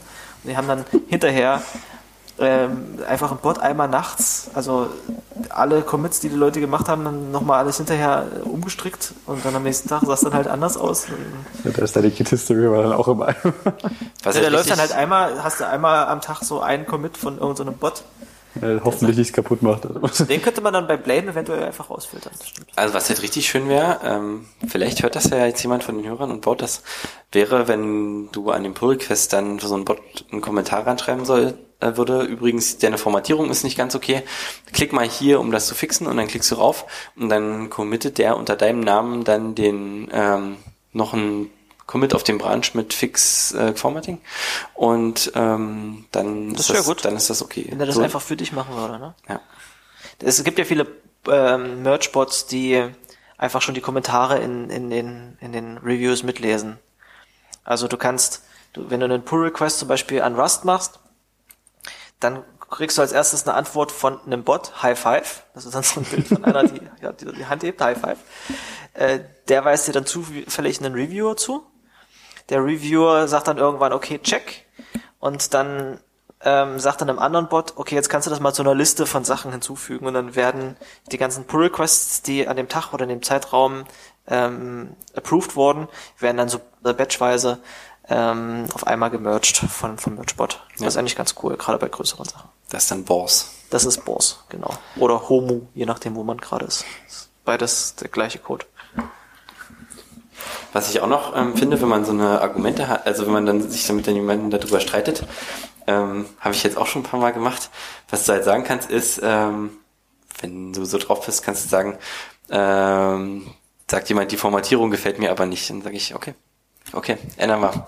Kein Problem. Mir ist es eigentlich egal, wie das nun am Ende aussieht. Mir ist es einfach wichtiger, dass es automatisch passiert. Weil so kannst du dann zumindest, bist du halt raus aus der Nummer, dann gibt's keinen, gibt's keinen Streit mehr drum. Und wenn da irgendwie zwei Leute dann was Unterschiedliches wollen, dann kannst du die dann aufeinander verweisen, dass die sich gegenseitig streiten. Das stimmt. Äh, GitHub hat ja vor, vor nicht allzu langer Zeit auch ein recht nettes Feature eingebaut, dass du bei PRs standardmäßig aktiv, kannst aber auch ausschalten, wenn du möchtest, äh, dem Maintainer des Repos Rechte gibst, auf deinem PR-Branch drauf zu committen. Und so kann der Dinge, Kleinigkeiten, die nerven, wie Formatting Gras, wirklich auch selber fixen einfach.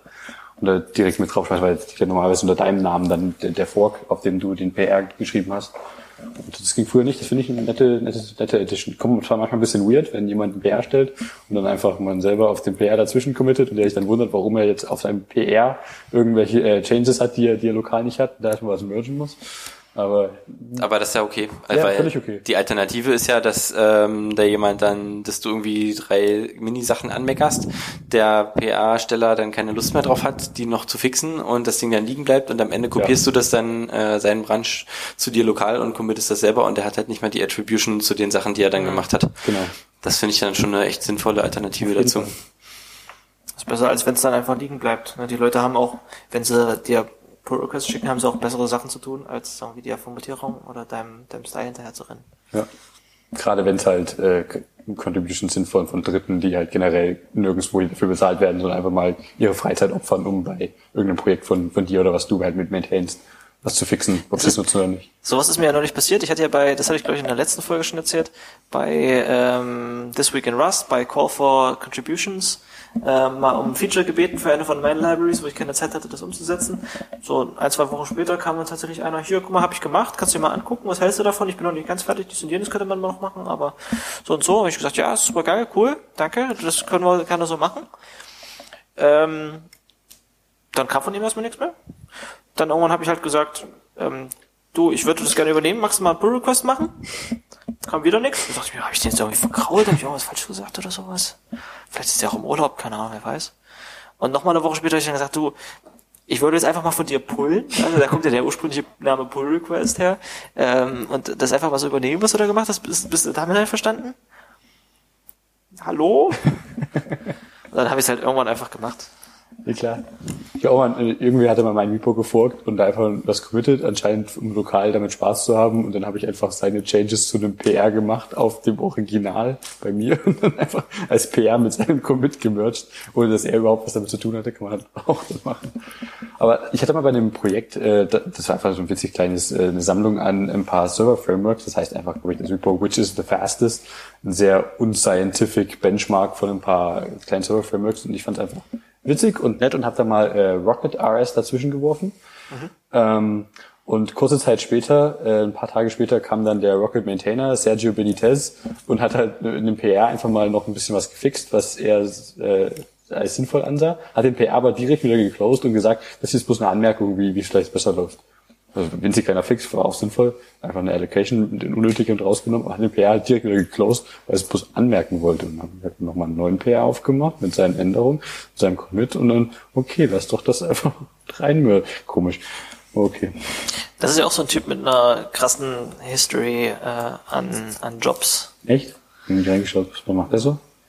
Der ist, mal, ich den raussuche, also der äh, Entwickler und Maintainer von Rocket RS, ein kleines, aber äh, beliebtes Web-Framework. Äh, places I've worked at, at SpaceX, Apple, Google. Okay, krass. I founded and developed uh, so and so a couple of technologically äh, oriented companies. Und der Typ sieht nicht aus, als wäre er über 40. Der sieht sogar noch aus, als hätte er Zeit, Sport zu machen. So ist er auf Rocket gekommen wahrscheinlich. Über SpaceX. Eventuell. Deswegen heißt es jetzt Rocket. Aber der hat einen PhD an Stanford und bei MIT noch studiert. Was hat er denn gemacht bisher? Krass. Vielleicht ist das ein Jugendfoto.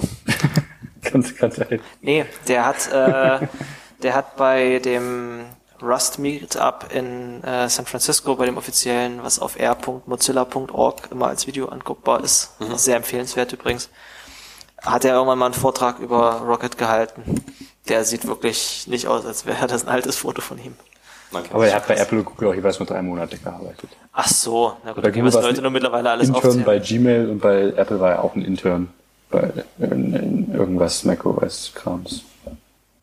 Aber trotzdem, ich meine, es ist auf jeden Fall auch ein Leben. Aber ich schätze mal, wenn du einmal bei einer von diesen Firmen gearbeitet hast, dann bist du, glaube ich, nur noch in der Ecke unterwegs und dann arbeitest du halt, nachdem du bei Google warst, bei, bei Apple oder bei SpaceX oder bei Hulis, keine Ahnung. bei Huli? Also bei, bei Pied Piper zum Anfang. So, mittlerweile sind da genug Folgen von raus, dass ich das jetzt endlich mal gucken kann. Hast ne? du nicht gemacht? Nee, nee, oh, nee. Schaust dir an, die neue Staffel ist so gut. Ja, ja. Ah, oh, sie ist so gut. Also es gibt mittlerweile vier oder fünf Folgen, sechs vielleicht sogar schon. Ja, ich auch schon. Der kann ich, also dadurch, dass die 20 Minuten lang sind, möchte ich nicht irgendwie 20 Minuten so eine Folge gucken und dann eine Woche drauf warten. Oh, die sind so unterhaltsam. Okay, für die für die Uninitiierten. Okay, wer ist, was ist Piper? Es gibt eine, es gibt eine äh, Serie, das ist so eine Art Sitcom, das sind mit 20 Minuten Folgen. Das ist keine Sitcom. Das ist keine Sitcom. Das ist eine Comedy-Serie. Ja. Silicon Valley, die so das, das, äh, das, das, den Arbeitsalltag von, von Softwareentwicklern im Silicon Valley. Stark überspitzt, aber unglaublich Also Softwareentwickler, Entrepreneurs, äh, Startup-Gründer, Leute, die in solchen Incubatoren. Incubatoren leben und hausen und Leute, die bei so großen Softwarefirmen wie Google arbeiten. Google gibt's da nicht, aber Hulis heißt Huli, ja. Und, und äh, das Startup, der, um das sich die Serie dreht, heißt Pied Piper. Und die machen äh, äh, Compression in erster Linie. Genau. Und ja, es macht einfach nur Spaß, ich möchte nicht spoilern. Ich, ich würde es wärmstens empfehlen. Ich habe heute, ich habe heute in einem Stand-up eine, eine Silicon Valley Referenz gebracht. Und ich war fast ein bisschen traurig, dass keiner es gemacht hat. Ich habe ich hab erzählt, naja, ich habe ein bisschen rumexperimentiert. Wir wollen ja irgendwie hier zwischen, zwischen JavaScript und, und C++ wollen wir ja Daten hin und her schicken als JSON und wir wollen ja aufpassen, dass das Datenformat auf allen Netzen das gleiche ist. Also müssen wir es irgendwo validieren. Hm, jetzt generiere ich also, ich habe mir also diese Typen da in, in TypeScript hingeschrieben. Daraus konnte ich mit einem von zwei Tools JSON Schema generieren und damit konnte ich mit einem Tool äh, C++ generieren. Hm, jetzt brauche ich es aber eigentlich in die andere Richtung. Ich will aber nicht C++-Typen hinschreiben müssen, also da schreibe ich lieber JSON-Schema. Das heißt, ich mache das so inside-out, dass, dass ich halt dieses JSON-Schema habe, mit dem ich sowohl Typen für TypeScript als auch den C++-Code generieren kann. Das ist eine Referenz aus, die Serie anschauen. Aus Silicon Valley. Das lohnt sich so sehr. Also ich, habe Leute gehört, die, die finden die Serie äh, sehr traurig, weil, und, und zumindest Silicon Valley an sich immer abschreckender aufgrund dieser Serie. Ich muss sagen, ich, ich würde gerade aufgrund dieser Serie hätte ich noch mehr Lust dazu. Also ich muss sagen, durch die erste Folge habe ich mich ein bisschen durchgequält. Danach wird es wesentlich, wesentlich Ja, besser. na, muss ich mit den, mit den Charakteren erstmal anfreunden. Aber was ich zum Beispiel auch ziemlich geil finde, ist, dass die eigentlich fast alle Firmen, die nicht direkt, wo sie nicht direkt Leute aus diesen Firmen zeigen, äh, gibt's wirklich, also die sprechen wirklich über Uber, über Slack, über Twitter, über andere Firmen. Das Intro alleine ist immer auch schon so ein Intro kommen bisschen ganz Easter viele. Logos von diesen ganzen Firmen vor. Und für die eine Charaktere, die sie da vorgestellt haben, äh, die irgendwie davon erzählt hat, dass sie, ja, dass sie jetzt irgendwie mit die ganze Zeit mit KI arbeitet bei Facebook, äh, dass sie die, dass sie das und das gemacht hat. Die hat bloß in, so beiläufig in einem Satz mal erzählt, dass sie ähm, Neural Networks verwendet hat, um Atari-Spiele damit äh, spielen zu lassen. Und dann hast du halt irgendwann gesehen, dass die wirklich dafür die für eine Szene, wo sie mal kurz einen Bildschirm gezeigt haben, einen, einen GitHub-Account von ihr angelegt haben und da irgendwie die letzten halben Jahre mit History gefüllt haben, einfach da, wo dann irgendwelche Atari Neural Network Sachen drin stehen. Aber die haben auch Spaß. Also die, die haben ein paar coole Technical Advisors zu der Serie, die sich echt Mühe geben.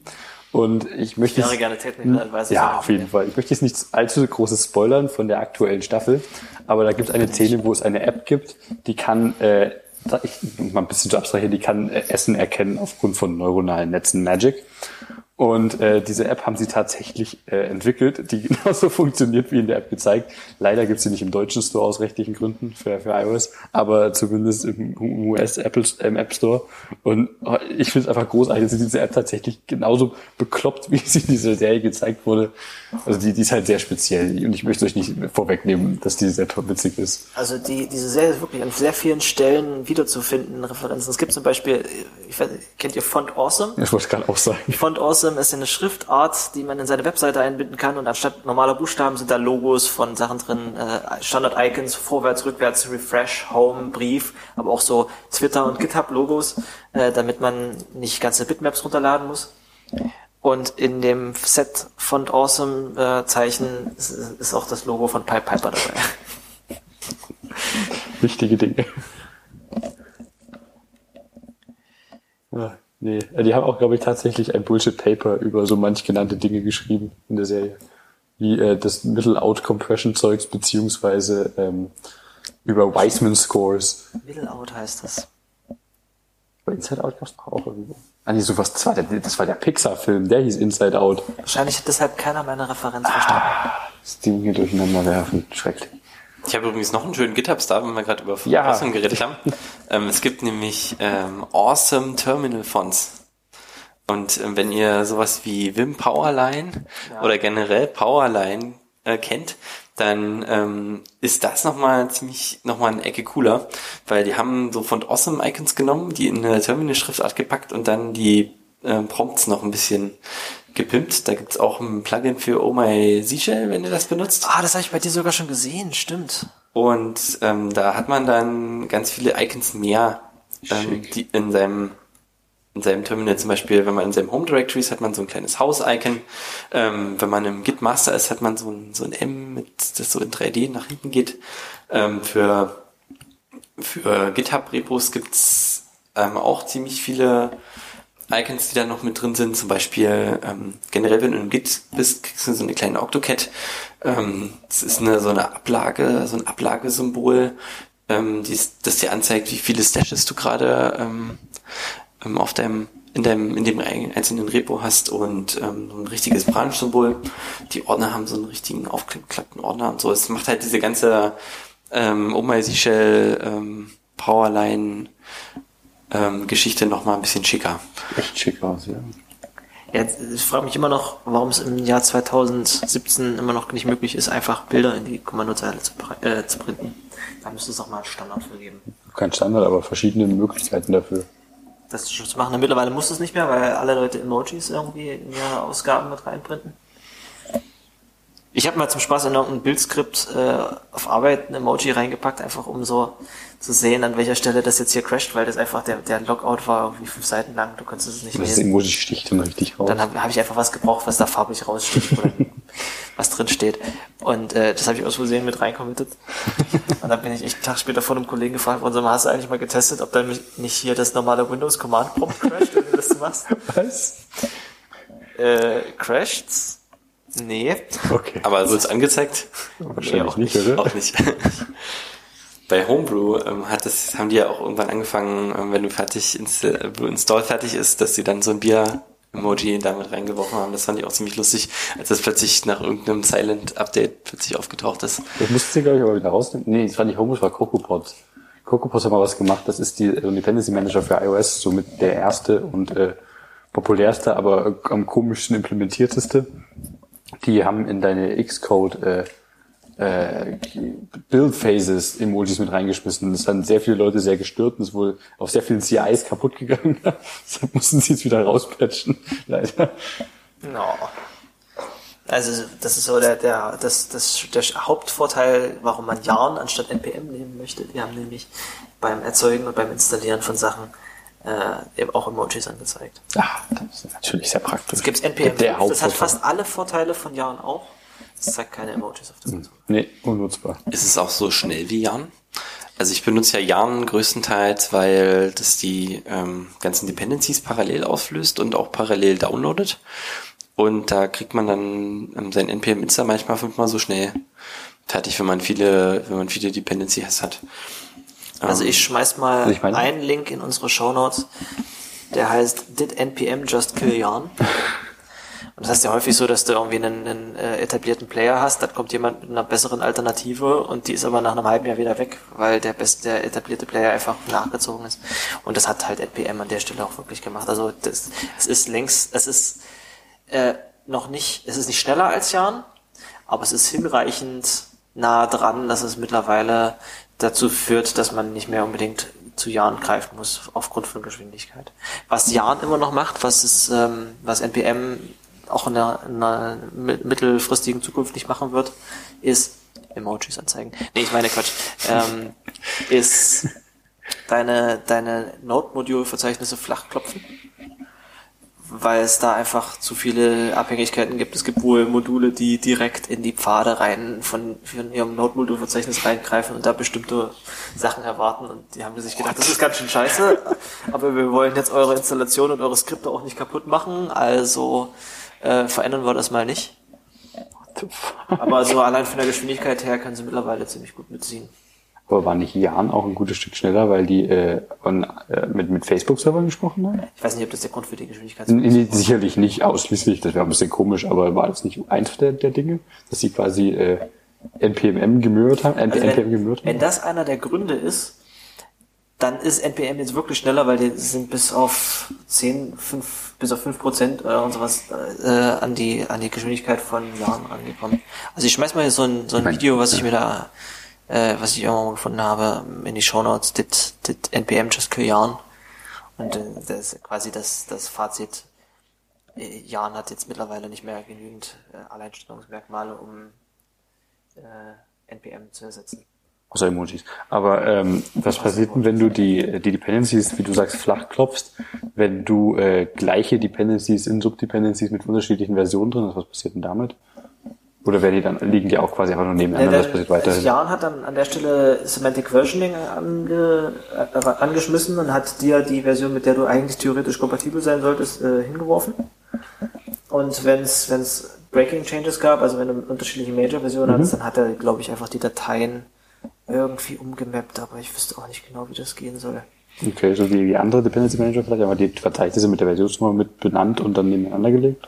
Das geht ja insofern eigentlich nicht, als dass der Name Node Modules und die Struktur, die da unten drunter liegt, eigentlich von Node.js vorgeschrieben ist und nicht von deinem Paketmanager. Das, das Ach spricht so. ja keiner. Das spricht Ach ja, so. Wenn, dein, wenn du deine, dein Skript startest, spricht das ja nicht mit NPM. dann und müsstest du ja den Source auch meine Dependencies her. Also ich weiß nicht genau, wie das ging. Hm, okay. ist ja generell so ein interessantes Phänomen in der Node-Welt, dass du nicht nur irgendwie eine sinnvolle Auflösung deiner Dependencies und der transitiven Dependencies von deinen Dependencies hast, sondern dass es irgendwie möglich ist, eine Library achtmal in unterschiedlichen Versionen ähm, drauf zu haben. Das ist, da muss man dann noch echt drauf achten. Sonst, ähm, also gerade bei diesen ganzen Elektron-Apps, habt ihr über Elektron äh, schon geredet in einer der letzten Folgen, das ist dann manchmal so, dass du äh, eigentlich nur fünf Dependencies hast, aber dann irgendwie auf zwei Gigabyte äh, unminifiziertes JavaScript kommst, die da reingeladen werden. Also es ist der absolute Irrsinn. Die JS-Welt geht da schon äh, sehr weit, was äh, möglichst viele kleine Dependencies für, für wirklich alles anlegen angeht. Ja. Aber die Idee per se finde ich nicht falsch. Ich, nee. das, irgendwann geht halt bloß gefühlt ein bisschen kaputt. Also das, das hat halt, das äh, löst halt auch einen Haufen Probleme, ähm, die du halt irgendwie zum Beispiel bei, bei C++ oder bei C, ähm, ist ja so, dass das dann alles zu einem Binary zusammengelinkt werden muss. Das heißt, es dürfen keine doppelten Symbole mhm. ähm, oder unterschiedliche Symbole auftreten. Das führt dann dazu, dass du eigentlich nur eine Version von irgendeiner Dependency haben darfst. Und sie müssen sich halt alle einigen. Das führt dann ganz oft dazu, wenn du ein kompliziertes, äh, komplizierten Dependency-Baum hast, dass es einfach keine valide Auflösung gibt. Und dann geht's halt, dann geht's einfach nicht. Sein müsste, dass wenn dein, wenn dein Conan und dein Compiler sich auf irgendwas einigen, dass du dann über das Mangling unterschiedliche Versionen von deinen Libraries ranlinken könntest, oder? Das geht theoretisch und das kann man auch manuell das machen. Macht Rust das zumindest. Da kannst du unterschiedliche Versionen von, von einer Dependency hart rein kompilieren und der löst dann halt das intern auf, dass der nicht, dass die sich nicht überschneiden. Ja, das habe ich auch schon manuell gemacht. Also Dinge dann einfach noch mal in einen extra Namespace gekippt. Mhm. Ähm, der mängelt einfach diese Bude dann anders, damit das dann hinhaut. Ja, es sind dann eigentlich andere Typen. Okay, also er, ich meine, er ändert quasi die Namen der Typen, dass er dann wieder hinhaut. Ja, also wie genau das bei Rust funktioniert, kann ich nicht sagen. Also bei C++ hast du halt Name Mangling oder oder wo man, äh, ich hätte jetzt überlegt, dass man das Feature nutzen könnte, um dafür zu sorgen, dass es keine Namespace-Clashes gibt, wenn du unterschiedliche Sachen hast. Also ähnlich stelle ich mir das, bei Rust ist es halt so, dass der Version, deine, dein YAML-Parser Version 3 und YAML-Parser Version 4 unterschiedliche Module sind, die dann, äh, äh, die du dann unterschiedlich verwenden kannst. Genau, bei C++ hast du halt das Ding, dass die, dieses Binary-Interface, was dann am Ende rauskommt, dass das standardisiert ähm, einem bestimmten Standard entsprechen muss. Das gibt es halt nicht nur ein Standard, weil es halt auch plattformunabhängig ist. Also es gibt die Microsoft äh, Naming und äh, alle anderen. Und, ähm, und bei Rust ist es doch gar nicht standardisiert. Die nehmen sich das, die lassen sich das, lassen, raus, das, genau, das nicht zu machen. Genau, die sagen einfach, das ist, äh, verlasst euch mal bitte nicht drauf. Was ja insofern okay ist, als dass es noch keine alternative Implementierung dieses Compilers gibt. Sobald es dann mehrere Versionen, mehrere Implementierungen von Rust gibt, hast du dann ein Problem. Das ist allerdings eher so ein ungünstiger äh, Fall von, von äh, C++ ist, dass es irgendwie fünf Implementierungen gibt, die alle immer noch am Leben sind. Wenn es irgendwie eine zentrale Stelle geben würde, ich meine, es gibt ja auch bloß einen Standard-Committee, die einfach bloß einen Compiler bauen würden, der für alle Plattformen die Features unterstützen würde, dann könnte man auch häufiger mal einfach die Version aktualisieren. Weil alle, weil, weil es der, der einzige Grund, warum du keine aktuelle C++-Version überall hast, ist, dass du irgendwo an irgendwelchen Stellen noch Compiler verwendest, die das, dieses Feature, was du nutzen möchtest, noch nicht implementiert haben. Und dementsprechend kannst du nicht nachziehen. Andererseits ist es halt cool, weil wenn du nur eine Implementierung von irgendwas hast, dann hast du keinen vernünftigen Standard. Ein Standard, der ist ja nur dann ausgereift, wenn du irgendwie zwei, drei verschiedene Leute, die unabhängig voneinander um, ähm, probieren, das zu implementieren, so dass du eigentlich dann die ganzen Bugs dann findest. Also es ist eigentlich, ich sehe das auch positiv. Ja, wo die Frage ist, den Standard brauchst du halt nur dann, wenn es mehrere Implementierungen davon gibt. Aber, aber ja. Ja, es ist aber also auch immer schön. Andere Sachen sind dann implizit, so Teil der Implementierung ist eigentlich der Standard. Es ist nicht, es ist nicht spezifiziert, aber so wie das implementiert ist von dem einen, der es bis jetzt gemacht hat, müssen es halt dann alle, die ihn hinterherziehen, auch machen. Der Standard ist halt schön, wenn du wirklich gucken willst, ist das jetzt ein Bug oder ist das ein Feature, was ich jetzt hier gefunden habe. Also es ist eine gute Art der Dokumentation, weil es halt wirklich sehr genau beschreibt, wie Dinge funktionieren. Hm. Liest du manchmal C++ Standard direkt? Ich, ich lese öfter mal C++ Standard, ja.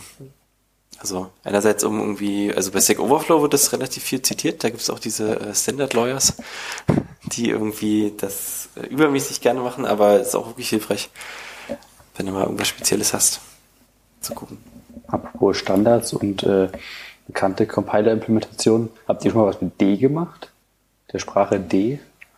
Die seit gestern mit in äh, GTC aufgenommen wurde. Die wurde im GCC aufgenommen. Ja, vorgestern, gestern. Wir haben übrigens heute 22. Juni, um ein bisschen zeitlichen Kontext zu schaffen. Ich dachte, wir wollten nicht mehr das Name, den, äh, das Datum der Show Das die sagen. letzten drei Folgen jedes Mal gemacht. Das kann man auch durchziehen. Ich habe damit noch gar nichts gemacht. Ähm, ich habe ja wirklich so ein Faible für esoterische Programmiersprachen, aber das ist irgendwie komplett an mir vorbeigegangen. Aber so richtig esoterisch ist D, glaube ich, nicht. Also wenn du das als C++-Entwickler anguckst, wirst du da denken, ach, das ist, ja, das ist halt fast das Gleiche, bloß halt, diesen jenes haben sie halt ein bisschen Breaking verändert. Oder? Ich habe ich hab, ich keine Ahnung von D. Ich Also- weiß, dass es existiert und dass es Leute nutzen, Es aber ist einer der, der Advocators von D ist alles äh, hier, äh, heißt der Dimitri Alexandrescu? Also einer von den ganz großen C++-Gurus ist auch einer der, der Hauptentwickler und äh, Advocates von D. Und Im Endeffekt ist D, wenn ich mir das syntaktisch angeguckt habe, ich meine, ich lehne mich jetzt hier weit aus dem Fenster, ich habe damit nicht eine Zeile geschrieben, ich habe mir ein paar Beispiele angeguckt, sieht halt doller aus wie C++, an manchen Stellen ein bisschen hübscher, dass du dir denkst, ja, das ist von Leuten gemacht, die halt viel C++ machen und die paar Painpoints, die sie hatten, gefixt haben. Einen Painpoint haben sie insofern gefixt, als dass sie ähm, Garbage Collection mit eingebaut haben in die Sprache. Angeblich optionale Garbage Collection. Das hat allerdings, glaube ich, bis zur letzten Version gedauert, bis auch die Standardbibliothek ohne Garbage Collection funktioniert hat. Und was an dir noch ziemlich geil sein soll, ist deren Metaprogramming-Modell. Aber da ich in kaum irgendeiner Programmiersprache wirklich Metaprogramming-Modelle verstehe, äh, halte ich jetzt mal lieber die Schnauze. das, äh, also zumindest Makros und, und sowas, was jetzt in C++ Const Explorer heißt, ist wohl in D schon relativ lange etabliert. Was es auf jeden Fall hat als Feature, was ich total toll finde, ist, dass es ähm, wohl nahtlos C und C++ auch ähm, als ähm, Bibliotheken, also C und C++ Code einbinden kann und damit interagieren kann. das ist stark. Die haben Und halt sich Mühe gegeben, dass auch das Name Mangling da direkt mit in ihren Compiler einzubauen, dass es identisch ist. Genau. Aber ich meine, mh, C++ ist halt aus den frühen 80er Jahren.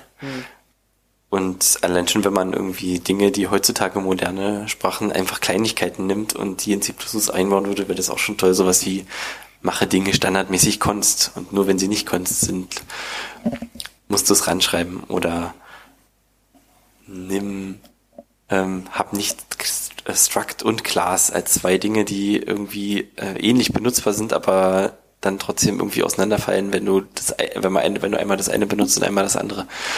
Oder solche Sachen, also einfach Sachen, die historisch gewachsen sind. Da hat, glaube ich, so eine Sprache generell, eine neue Sprache einen übelsten Vorteil, weil sie halt nicht diesen ganzen Craft von den letzten Jahrzehnten mit sich rumschleppen muss. Ja, Standing on the Shoulders of Giants. Wenn man es gelernt hat, wie man Sprachen entwickelt heutzutage, dann geht es natürlich ein bisschen besser, angenehmer. Ja, es kommt halt immer dazu, dass du möchtest, dass dein Code, den du einmal geschrieben hast, äh, in Zukunft auch noch weiterhin kompiliert.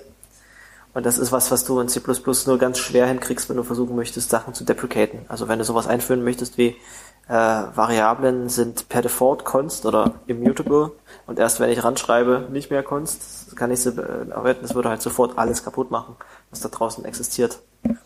Wenn du allerdings sagen würdest, ähm, ich habe unterschiedliche Versionen dieser Sprache, damit kompiliere ich unterschiedliche äh, Compiling Units und linke die dann hinterher aneinander und beim zur Compile-Zeit haben unterschiedliche Regeln für diese unterschiedlichen Code-Parts ge- galten, dann könnte man das eventuell machen. Ich weiß aber nicht, ob sowas in C++ vorgesehen ist. Ich habe jetzt einen neuen Podcast entdeckt.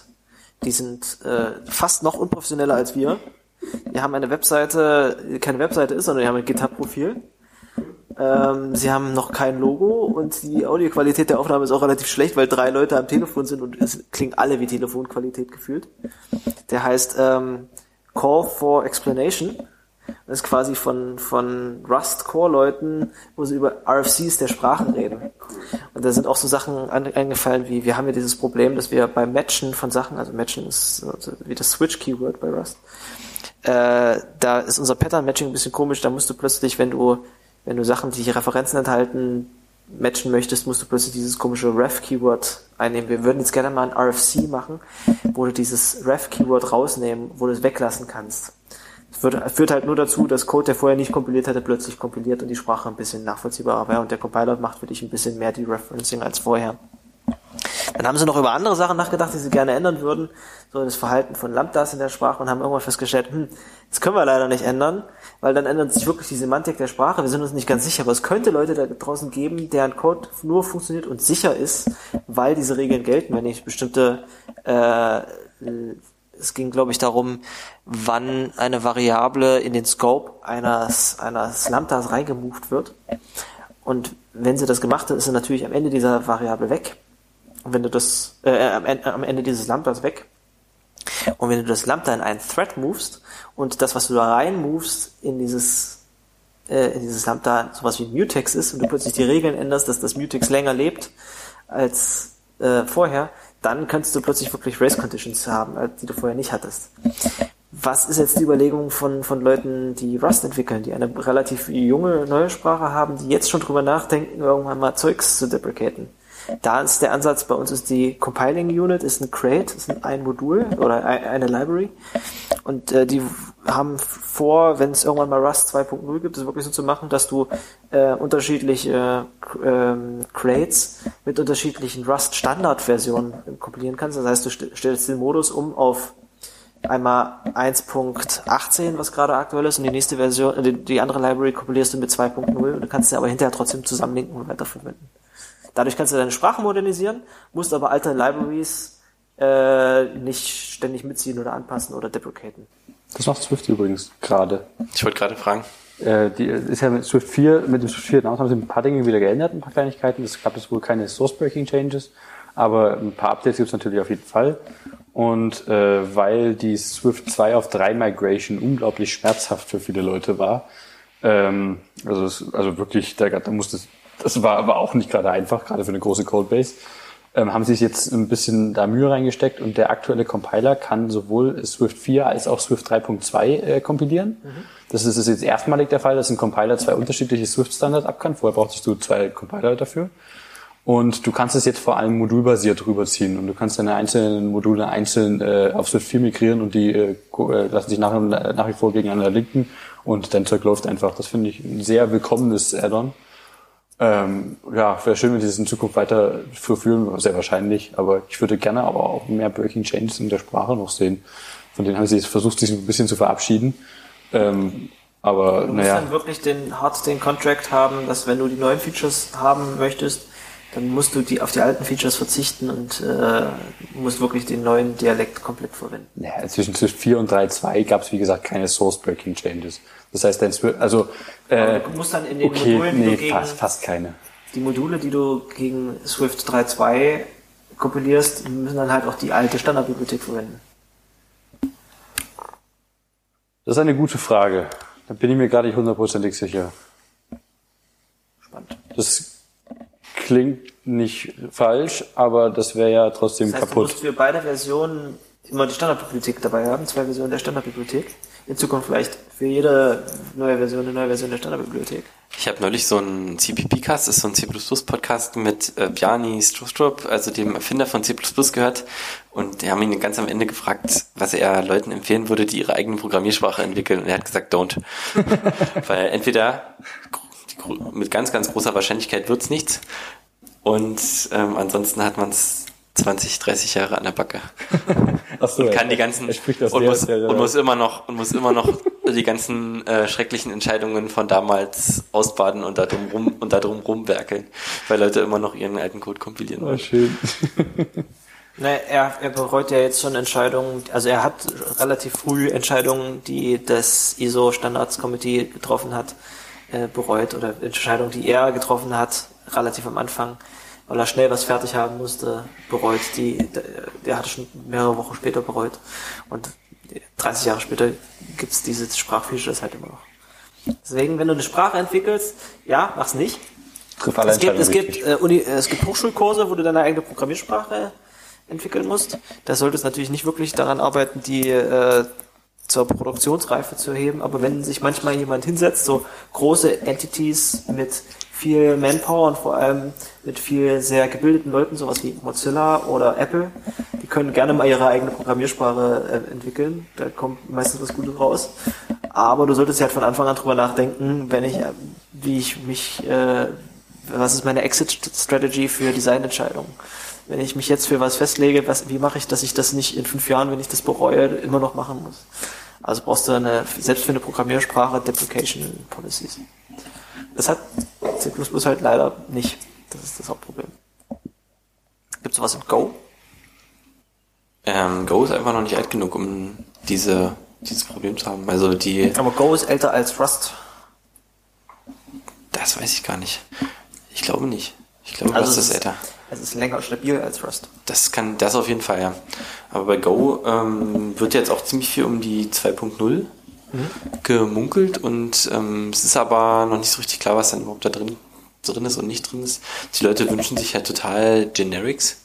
Also so wie, so wie in Java, weil in Go ist es irgendwie abstruserweise so, dass man, wenn man wirklich eine generische Bibliothek, die auf mehreren Typen operiert, äh, machen möchte, dann hat man eigentlich nur die Wahl, so ein, ähm, also man kann Interfaces nehmen, das ist klar, aber wenn irgendwas nicht auf Interfaces passt, dann ähm, kann man Dinge auf so ein leeres Interface casten und dann verliert man jegliche Typsystem wegwerfen. Genau, dann ist, dann ist das Typsystem komplett weg. Weil jeder, jeder, äh, jeder Typ implementiert das leere Interface. Ähm, da muss man es halt manuell zurechtcasten oder sowas, sich sowas wie ähm, algebraische Datentypen selber bauen, indem man halt irgendwie noch einen Tag dazu macht oder so. Algebraische Datentypen sind eine Droge. Wenn du das einmal in der Sprache gesehen hast, möchtest du es überall wiederverwenden können. Ich habe übrigens mal ganz kurz äh, Live-Feedback nachgeschaut. Go ist äh, laut First Appearance, laut Wikipedia, wenige Monate älter als Rust. Okay. Also bei Rust steht leider kein Monat, bei Rust steht nur 2010, bei Go ist es November 2009. Ja, da, ja da, seitdem, also, aber stabil ist, ist Go schon seit mehreren, seit fünf oder sechs Jahren. Das sagt Wikipedia leider nicht. Da steht nur das letzte Stable Release und das ist bei Go 26 Tage her, bei Rust 13 Tage. Also, Toll. Ähm, ich weiß bloß, dass, dass, dass, dass Rust seine Designentscheidung grundlegend verändert hat, nachdem sie gesehen haben, dass es sowas wie Go gibt und dass sie eigentlich die gleiche, in die gleiche Kerbe schlagen. Deswegen gibt es jetzt in Rust überhaupt sowas wie, äh, wie äh, Betriebssystem-Threads und kein Garbage Collection, sondern ein äh, Ownership und Borrowing System. Sonst wären die beiden Sprachen wahrscheinlich fast gleich gewesen. So, sie haben ihre, sie haben quasi einen leichten Pivot gehabt und eine eigene Nische dann gesucht. Genau, also die wollten beide die gleichen Probleme lösen und äh, haben beide damit angefangen, das über, ähm, über Garbage Collection zum Beispiel erstmal zu machen. Lustigerweise war es ja bei Go auch so, dass es eigentlich als Replacement für C und C++ gedacht war. Dass aber jetzt die meisten Go-Programmierer, also die machen auch immer so eine Community-Survey und die meisten Go-Programmierer, die kommen wirklich aus der Python- und Ruby-Ecke zu der Sprache und freuen sich, dass es halt irgendwie kompiliert und schnell läuft und ein sinnvolles Typsystem hat, was eigentlich auch zur Compile-Zeit relativ viel abfängt. Die Leute, die, oh, es gibt sowas wie Typen irgendwann entdecken, oh, das ist ja cool, das ist ja praktisch und nett. Ja. Da fällt da immer wieder diese, dieses Zitat von Rob Pike ein, einmal den, der Go äh, Core Maintainer bzw. Entwickler, der mal rausgehauen hat, dass die, äh, das Zielpublikum von Go, das sind äh, Googler und keine Researcher, die typischerweise ziemlich jung sind, gerade aus der Schule raus, wahrscheinlich Java gelernt, vielleicht C oder C++, äh, vielleicht Python und they're not capable of understanding a brilliant language. Das ist so unglaublich condescending, dieses Zitat. Das ist derselbe Typ, den ich vorhin erwähnt hatte, der gemeint hatte, dass es halt super kindisch ist, sowas wie Syntax-Highlighting zu verwenden. Ach, das ist auch Rob Pike? Okay. Ja, also, Kein sehr netter Mensch. nee. Ja, also ich, ich stehe da so ein bisschen kontrovers ihm gegenüber, weil einerseits hat er recht, weil ähm, es ist halt wirklich schön, wenn eine Programmiersprache schnell zu erlernen ist und wenn sie relativ einfach ist. Der Teil ist auch nicht falsch, das sehe ich ein, ja. Und bei Go ist es wirklich so, dass es macht relativ schnell richtig doll Spaß. Gerade weil sie halt ähm, neu angefangen haben und einfach einfach gelernt haben aus den aus den letzten 20, 30 Jahren ähm, Fehler in Programmiersprachen. Go lernen geht echt schnell. Also man hat am Wochenende mal die Syntax angeschaut und dann plötzlich äh, kann man quasi jeglichen Go-Code lesen. Das ist, das ist echt cool, das sehe ich ein. Und sie haben auch Vererbung weggelassen zum Beispiel, was ich total, was ich total, to- was ich total toll Aber finde. das haben alle modernen Programmiersprachen. Ja, das haben alle, genau, das, das sind halt so die Dinge, die alle modernen Programmiersprachen machen. Aber das ist, das ist gut so. Auf der anderen Seite stößt du halt wirklich schnell an die, wirklich auch schnell an die Grenzen der Sprache und wünschst dir eigentlich äh, Dinge, die ein bisschen abstrakter sind und die ein bisschen, die, ja, generischer und die, die einfach dir eine, ein höheres Abstraktionsniveau bieten. Ähm, wenn du es jetzt mit Rust vergleichst, das ist es genau andersrum. Ja, da hast du eine unglaublich brutale äh, Lernkurve. Aber das ist so, dass du, dass es auf jeden Fall erst wirklich viel, viel später anfängt, richtig Spaß zu machen. Ja. Aber dann wirklich, ja. Und dann mach, und dann aber wirklich, und dann bist du auch, dann bist du auch ähm, da, da drin und dann willst du auch nichts anderes mehr. Aber das ist halt irgendwie ein, oder Haskell ist auch so, ne? Das ist auch irgendwie so eine brutale, ähm, abstrakte ähm, Ja, ich laufe so eine manchmal Schmiede, noch, so eine ich, Schmiede, ich du manchmal noch drauf los und ich, ich laufe immer noch gegen die Lernkurve gegen und stoße mir den Kopf so steil ist die. Genau, Einfach weil die Syntax so absurd anders ist. Das ist so das, Das was, ist ein anderes Paradigm. Genau, aber irgendwann hast du es, irgendwann hast du es verstanden und dann, dann fehlt's dir, wenn du es nicht hast. Dann, fehlt, dann fehlen dir manche Sachen, wenn du sie nicht hast. Wobei, wenn du halt, wenn, also wenn du jetzt C++ schreibst, dann kannst du halt auch ganz schön viel aus Rust mitnehmen in die Art und Weise, wie du C++ schreibst. hattest du nicht mal einen, äh, einen Vortrag irgendwo eingereicht? Ja, ich hatte einen Talk auf dem Rust-Fest eingereicht dieses Jahr in Kiew, aber der äh, wurde leider nicht angenommen.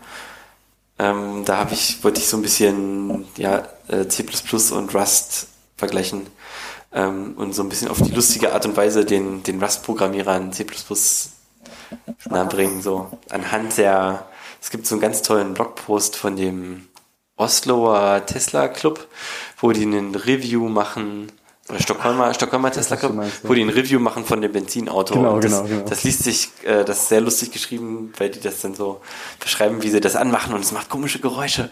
Und, das Geräusche macht? und dann fährt es aber doch irgendwie los und es stottert aber und da muss man irgendwie so ein Pedal drücken, das irgendwie einen Gang rein und raus geht und total seltsam. Da musst du so Flüssigkeit reinkippen. Genau, man muss Flüssigkeit reinkippen, damit das losfährt. Aber das ist nicht so, dass es irgendwie dadurch nass wird, sondern das braucht es zum Fahren. Flüssigkeit zum Fahren. Ja. Aber das ist auch wirklich, es gibt, wie heißt dieses, dieses Pa- Paradigm, was Programmiersprachen angeht? Äh, du denkst dir eine Programmiersprache XY aus. Ich glaube, das hieß nach dieser XY-Programmiersprache, die ich mir dementsprechend nicht gemerkt habe, weil es ein komischer Name war. Aber im Endeffekt ist, du, hast einen Wa- Erwartungswert, was, eine Programmiersprache kann, was du damit machen kannst, was die alles abdeckt. Alles, was weniger Features hat als deine Programmiersprache, denkst du, das ist halt nicht mächtig. Das kannst du nicht die Sachen machen, wie du willst, ja. Ah, fuck. C++ hat keine algebraischen Datentypen. Mist Schrottsprache. alle Features, die oberhalb von deiner Erwartungsprogrammiersprache sind, das ist Kikifax. Ich kann mit meiner Programmiersprache gar nicht alles machen. Wozu brauche ich sowas wie Pattern Matching auf Funktionsebene? Oder Garbage Collection? Oder wozu brauche ich? Keine Ahnung. Und das ist halt der Paradigm, mit dem viele Leute an andere Programmiersprachen reingehen. Entweder sind sie condescending, weil sie halt, weil sie Sprachen weniger machen, die sind trotzdem Turing vollständig, aber du kannst halt äh, bestimmte Ausdrücke damit nicht machen.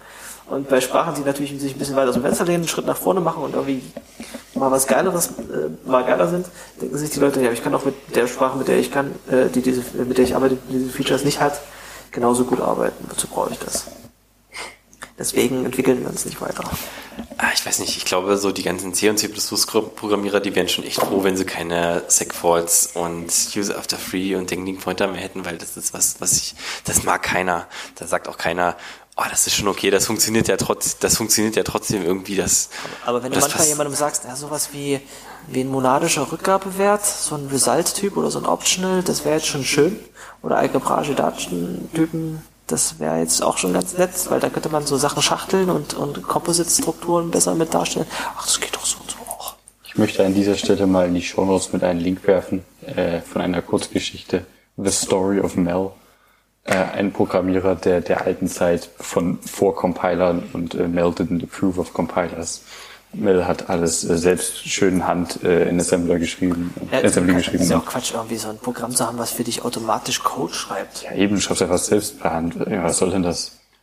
Aber ich, ich, ich liebe diese Geschichte einfach. Ich referenziere die oft und gerne und die, die muss nicht schon Ich schmeiß es mal unter den Link, den ich gerade in die Shownotes geschmissen habe, den ich noch nicht erwähnt habe. Und zwar äh, ist das auch, glaube ich, erst vor ein paar Tagen rausgekommen.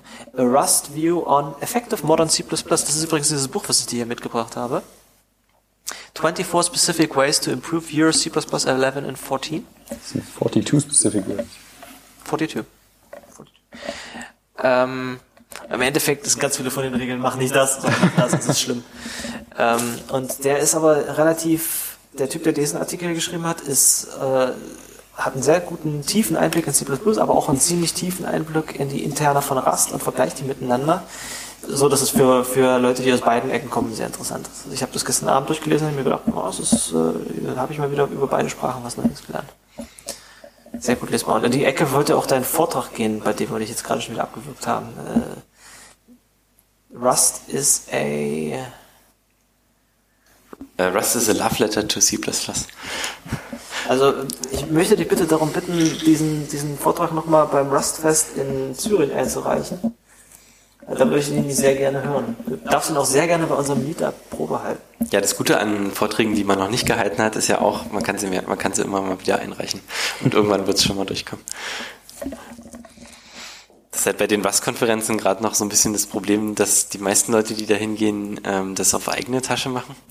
Und dass deswegen auch die Konferenzen nicht so super lang sind und nicht so viele Tracks haben. Ähm, weil halt auch die Community noch relativ klein ist. Jetzt im Vergleich zu äh, irgendwie einer Das machen halt Hobbyisten, da stecken noch nicht so viele Firmen dahinter. Genau, und deswegen hatten die jetzt beim Rustfest in Kiew zum Beispiel nur äh, acht Slots, glaube ich, für Talks. Ich habe noch bloß einen Track. Genau, nur ein Track. Das heißt, ähm, die müssen sich halt, und die hatten aber irgendwie 60 Einreichungen oder so, das, da müssen die halt schon gucken, was sie nehmen. Und da ist halt, ein paar Sponsoren hatten. Ne? Das sind zwar immer wieder die gleichen Bekannten, Ja. und die drei Firmen, die du alle schon kennst, die alle was mit Rust machen, aber es, es, taucht immer, immer mal wieder eine neue hier und da auf. ja, aber da ist für so einen lustigen, ähm, für so einen lustigen C++ Rust Comparison Vortrag auch kein, also finde ich auch, finde ich auch voll, finde ich auch voll okay, dass sie sagen, wir konzentrieren uns mal auf das, ähm, was den Leuten jetzt hier wirklich Es viel waren aber auch bringt. so Vorträge dabei wie, guck mal, ich habe ein Spiel in Rust geschrieben, so und so habe ich das gemacht. Das ist, äh, ja, das war jetzt fachlich für Leute, die sich so einen Konferenztalk angucken, vielleicht nicht so spannend, eher für absolute Einsteiger. War das der mit dem Snake's Tale Spiel?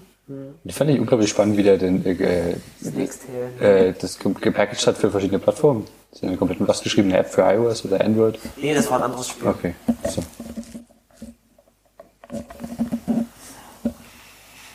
Ja, also wenn, wenn du natürlich eine größere Konferenz hast, dann kannst du auch so Vorträge halten wie Postmodern C++. Habe ich auch schon in die Shownotes getan, das war das, was wir da vorne erwähnt hatten. Äh, sehr witzig, auch übertragbar auf andere Sprachen. Kurz Meta, wir sind übrigens bei knapp zwei Stunden.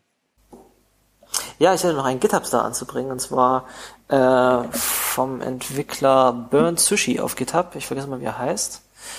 Äh, Burn Sushi ist der äh, Andrew Gallant, ist der Entwickler von RipGrab und der in Rust geschriebenen ähm, Regex-Implementierung, die RipGrab so schnell macht. Von dem ist jetzt ein kleines Tool, was auch für andere Leute interessant ist. Äh, das heißt äh, rootcd. Das ist äh, noch nicht mal fertig, aber ich habe es schon gefunden, weil ich dem Typen auf GitHub folge. rootcd ist ein Kommandozeilen-Tool, was dir die den Unicode-Standard den äh, durchsuchbar macht. Das heißt, du kannst da äh, einfach offline drin nach Doc suchen und dann printet er dir alle Doc-Emojis aus auf der Kommandozeile. Das ist eine kleine Spaßimplementierung davon. Aber wenn du es als Library in deine Anwendung einbaust, könntest du damit einen kleinen Ersetzer für Sachen machen, der, der Begriffe durch, durch Emojis ersetzt. Ist mir deshalb bloß in Erinnerung geblieben, weil ich es gebaut hatte und es plötzlich nach dem Release-Bild äh, 50% größer war als der Debug-Bild. Okay, wie erklärt sich das? Und äh, zum Schluss kam raus, dass er in seiner äh, Config einfach unter, unter Profile Release Debug gleich True drinstehen hatte. Das heißt, er hat alle Optimierungen, alles Inlining und Outrolling gemacht, was, was ging. Hat aber trotzdem den Code hinterher nicht optimiert. Ähm, also und, und Debug-Symbole drin gelassen. Dadurch wurde es, ist der Debug-Bild 15 Megabyte und der Release-Bild 20 Megabyte groß gewesen. 15 MB oder 15 bis 20 MB ist schon ein dickes Ding. Ja, so eine Anwendung, die ich baue, die irgendwie gefühlt 50 Abhängigkeiten hat, die ist in einem Release-Bild 45 Megabyte groß. Das sind fast Go-Verhältnisse. Naja, klar, das ist, es gibt einen Artikel, der hieß, warum sind, äh, why are Rust Binaries so large? Und es kam halt raus, das Fazit davon ist, im Endeffekt liegt es daran, dass wir unsere gesamten externen Dependencies äh, statisch reinkompilieren, reinlinken. Ähm, und wenn du das gleich mit C machen würdest, wären die Binaries da genauso groß. Unsere Standardbibliothek so. ist mit drin, die liegt nicht irgendwie unter deinem User-Lib-Verzeichnis. Okay, Ähm, makes sense. und das ist alles mit da drin. Also Wenn so du die allerdings nimmst, diese Debug-Binary, die dann 40 Megabyte groß ist, und die als Release baust, ist dann nur noch 20 Megabyte groß. Wenn du die dann strippst und alle Strings, die du nicht brauchst, rausschmeißt, dann ist die nur noch 10 Megabyte groß und wenn du sie dann mit UPX komprimierst, dann ist sie nur noch 4 Megabyte groß und dann hast du auf ein Zehntel seiner ihrer ursprünglichen Größe runtergekriegt und sie hat den gleichen Funktionsumfang wie vorher. Also in großen C++-Codebases kann auch mal Gigabyte Debug-Binaries rausfallen. Wenn die statisch gelingt, komplett statisch gelingt werden, das ist eine relativ normale, Krass. normale Sache. Also jetzt nicht so super mega groß, jetzt nicht irgendwie Microsoft äh, Millionen, hunderte Millionen Zeilen Code groß, sondern einfach irgendwie so zwei, drei, vier Millionen Zeilen Codebases, wenn du vier Templates nimmst und Fragst dich dann zwar manchmal, wie es zum Kunden ausgeliefert wird, was das für noch für Schritte durchwandert, um dann in einen äh, übersichtlichen 50 Megabyte Download zu passen. Das hatte mich bei meinem äh, witzigen kleinen Schwalbe-Projekt mal angenervt, als ich versucht hatte, an dem Swift-Source ein bisschen rumzubasteln und die Syntax zu ändern.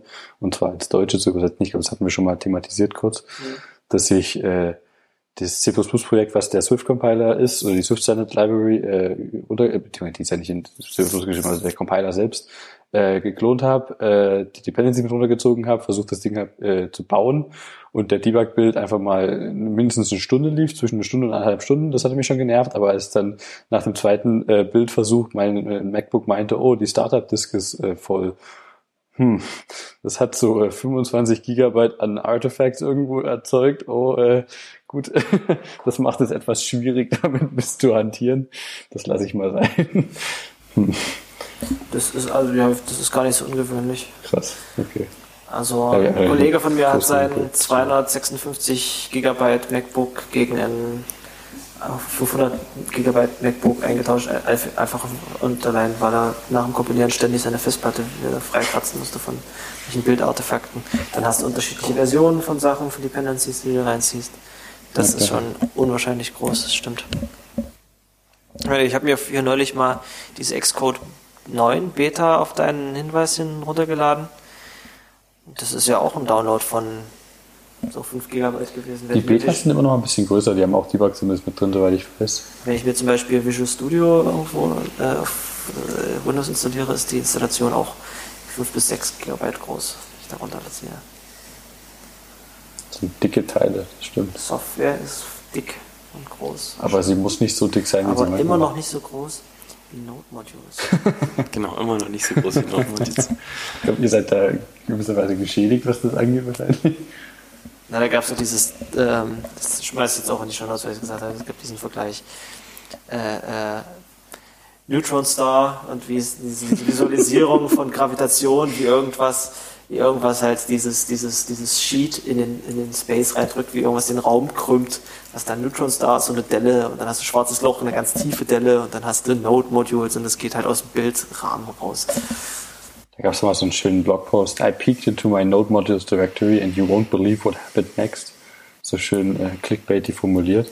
Und der hat, ich dachte einfach, das war kompletter Witz, aber das ist ja gar nicht mal so, so komplett äh, falsch. Äh, das ist zum Beispiel das äh, Package Babel, ein Bild von Guy Fieri included.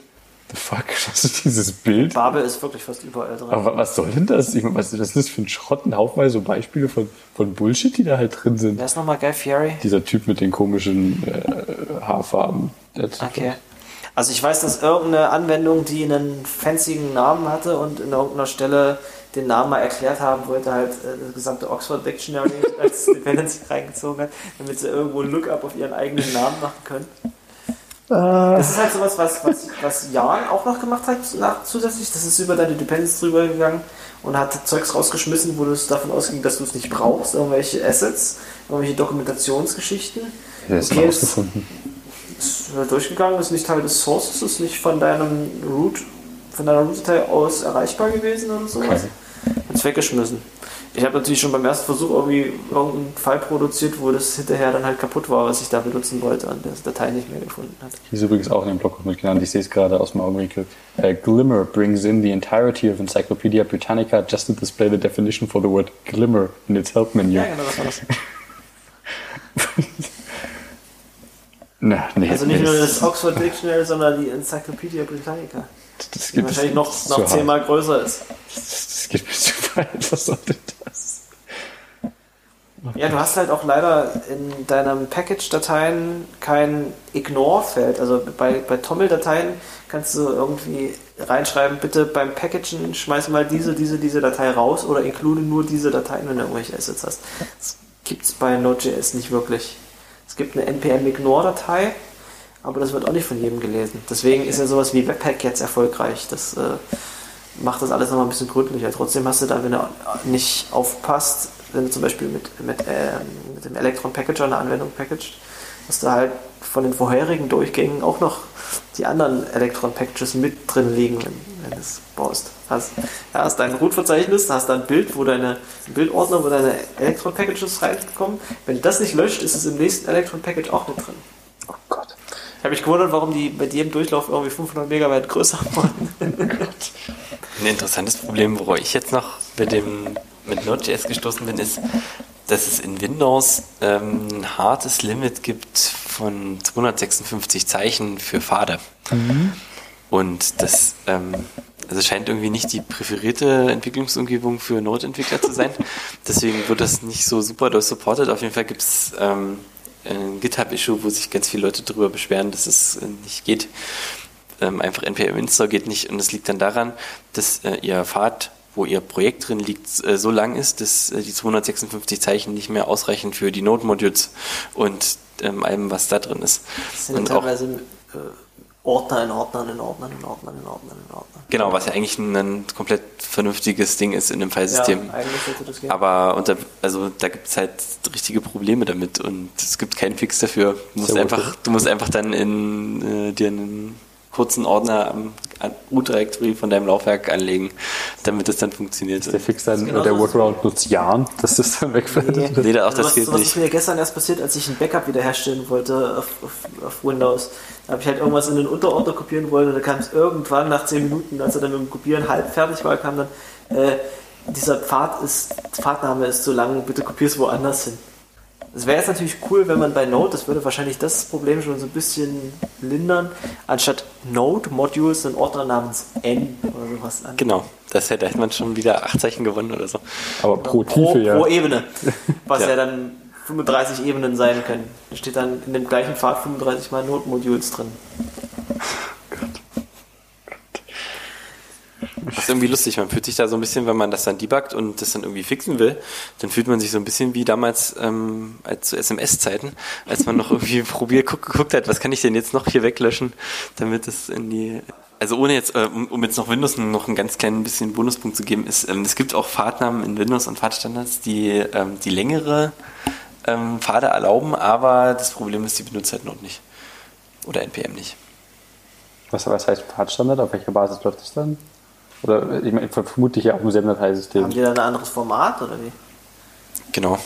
Die haben, ich kann das mal recherchieren für die Shownotes, aber die sind nicht die normalen Pfadnamen C Doppelpunkt Backslash und dann geht's Spannend. los, sondern da schreibt man noch andere Dinge davor. Richtig, dass es da noch verschiedene Standards für gibt. Ich habe zum Beispiel manchmal sehe ich sowas wie C Doppelpunkt Fragezeichen Slash. Ich habe noch nicht Ich verstanden, glaub, was das das heißt- heißt. Also wenn, wenn, wenn irgendein Hörer das kennt, dann schreibt uns mal bitte Feedback. Ah, nicht C Doppelpunkt Slash, C Doppelpunkt Backslash. Das sind ja. Das, äh, das ist mittlerweile für Windows transparent. was? Ja. Das, wow, Ja. cool. Das heißt UNC, Universal Naming Convention. Universal Naming Convention Pfade in Windows. Krass.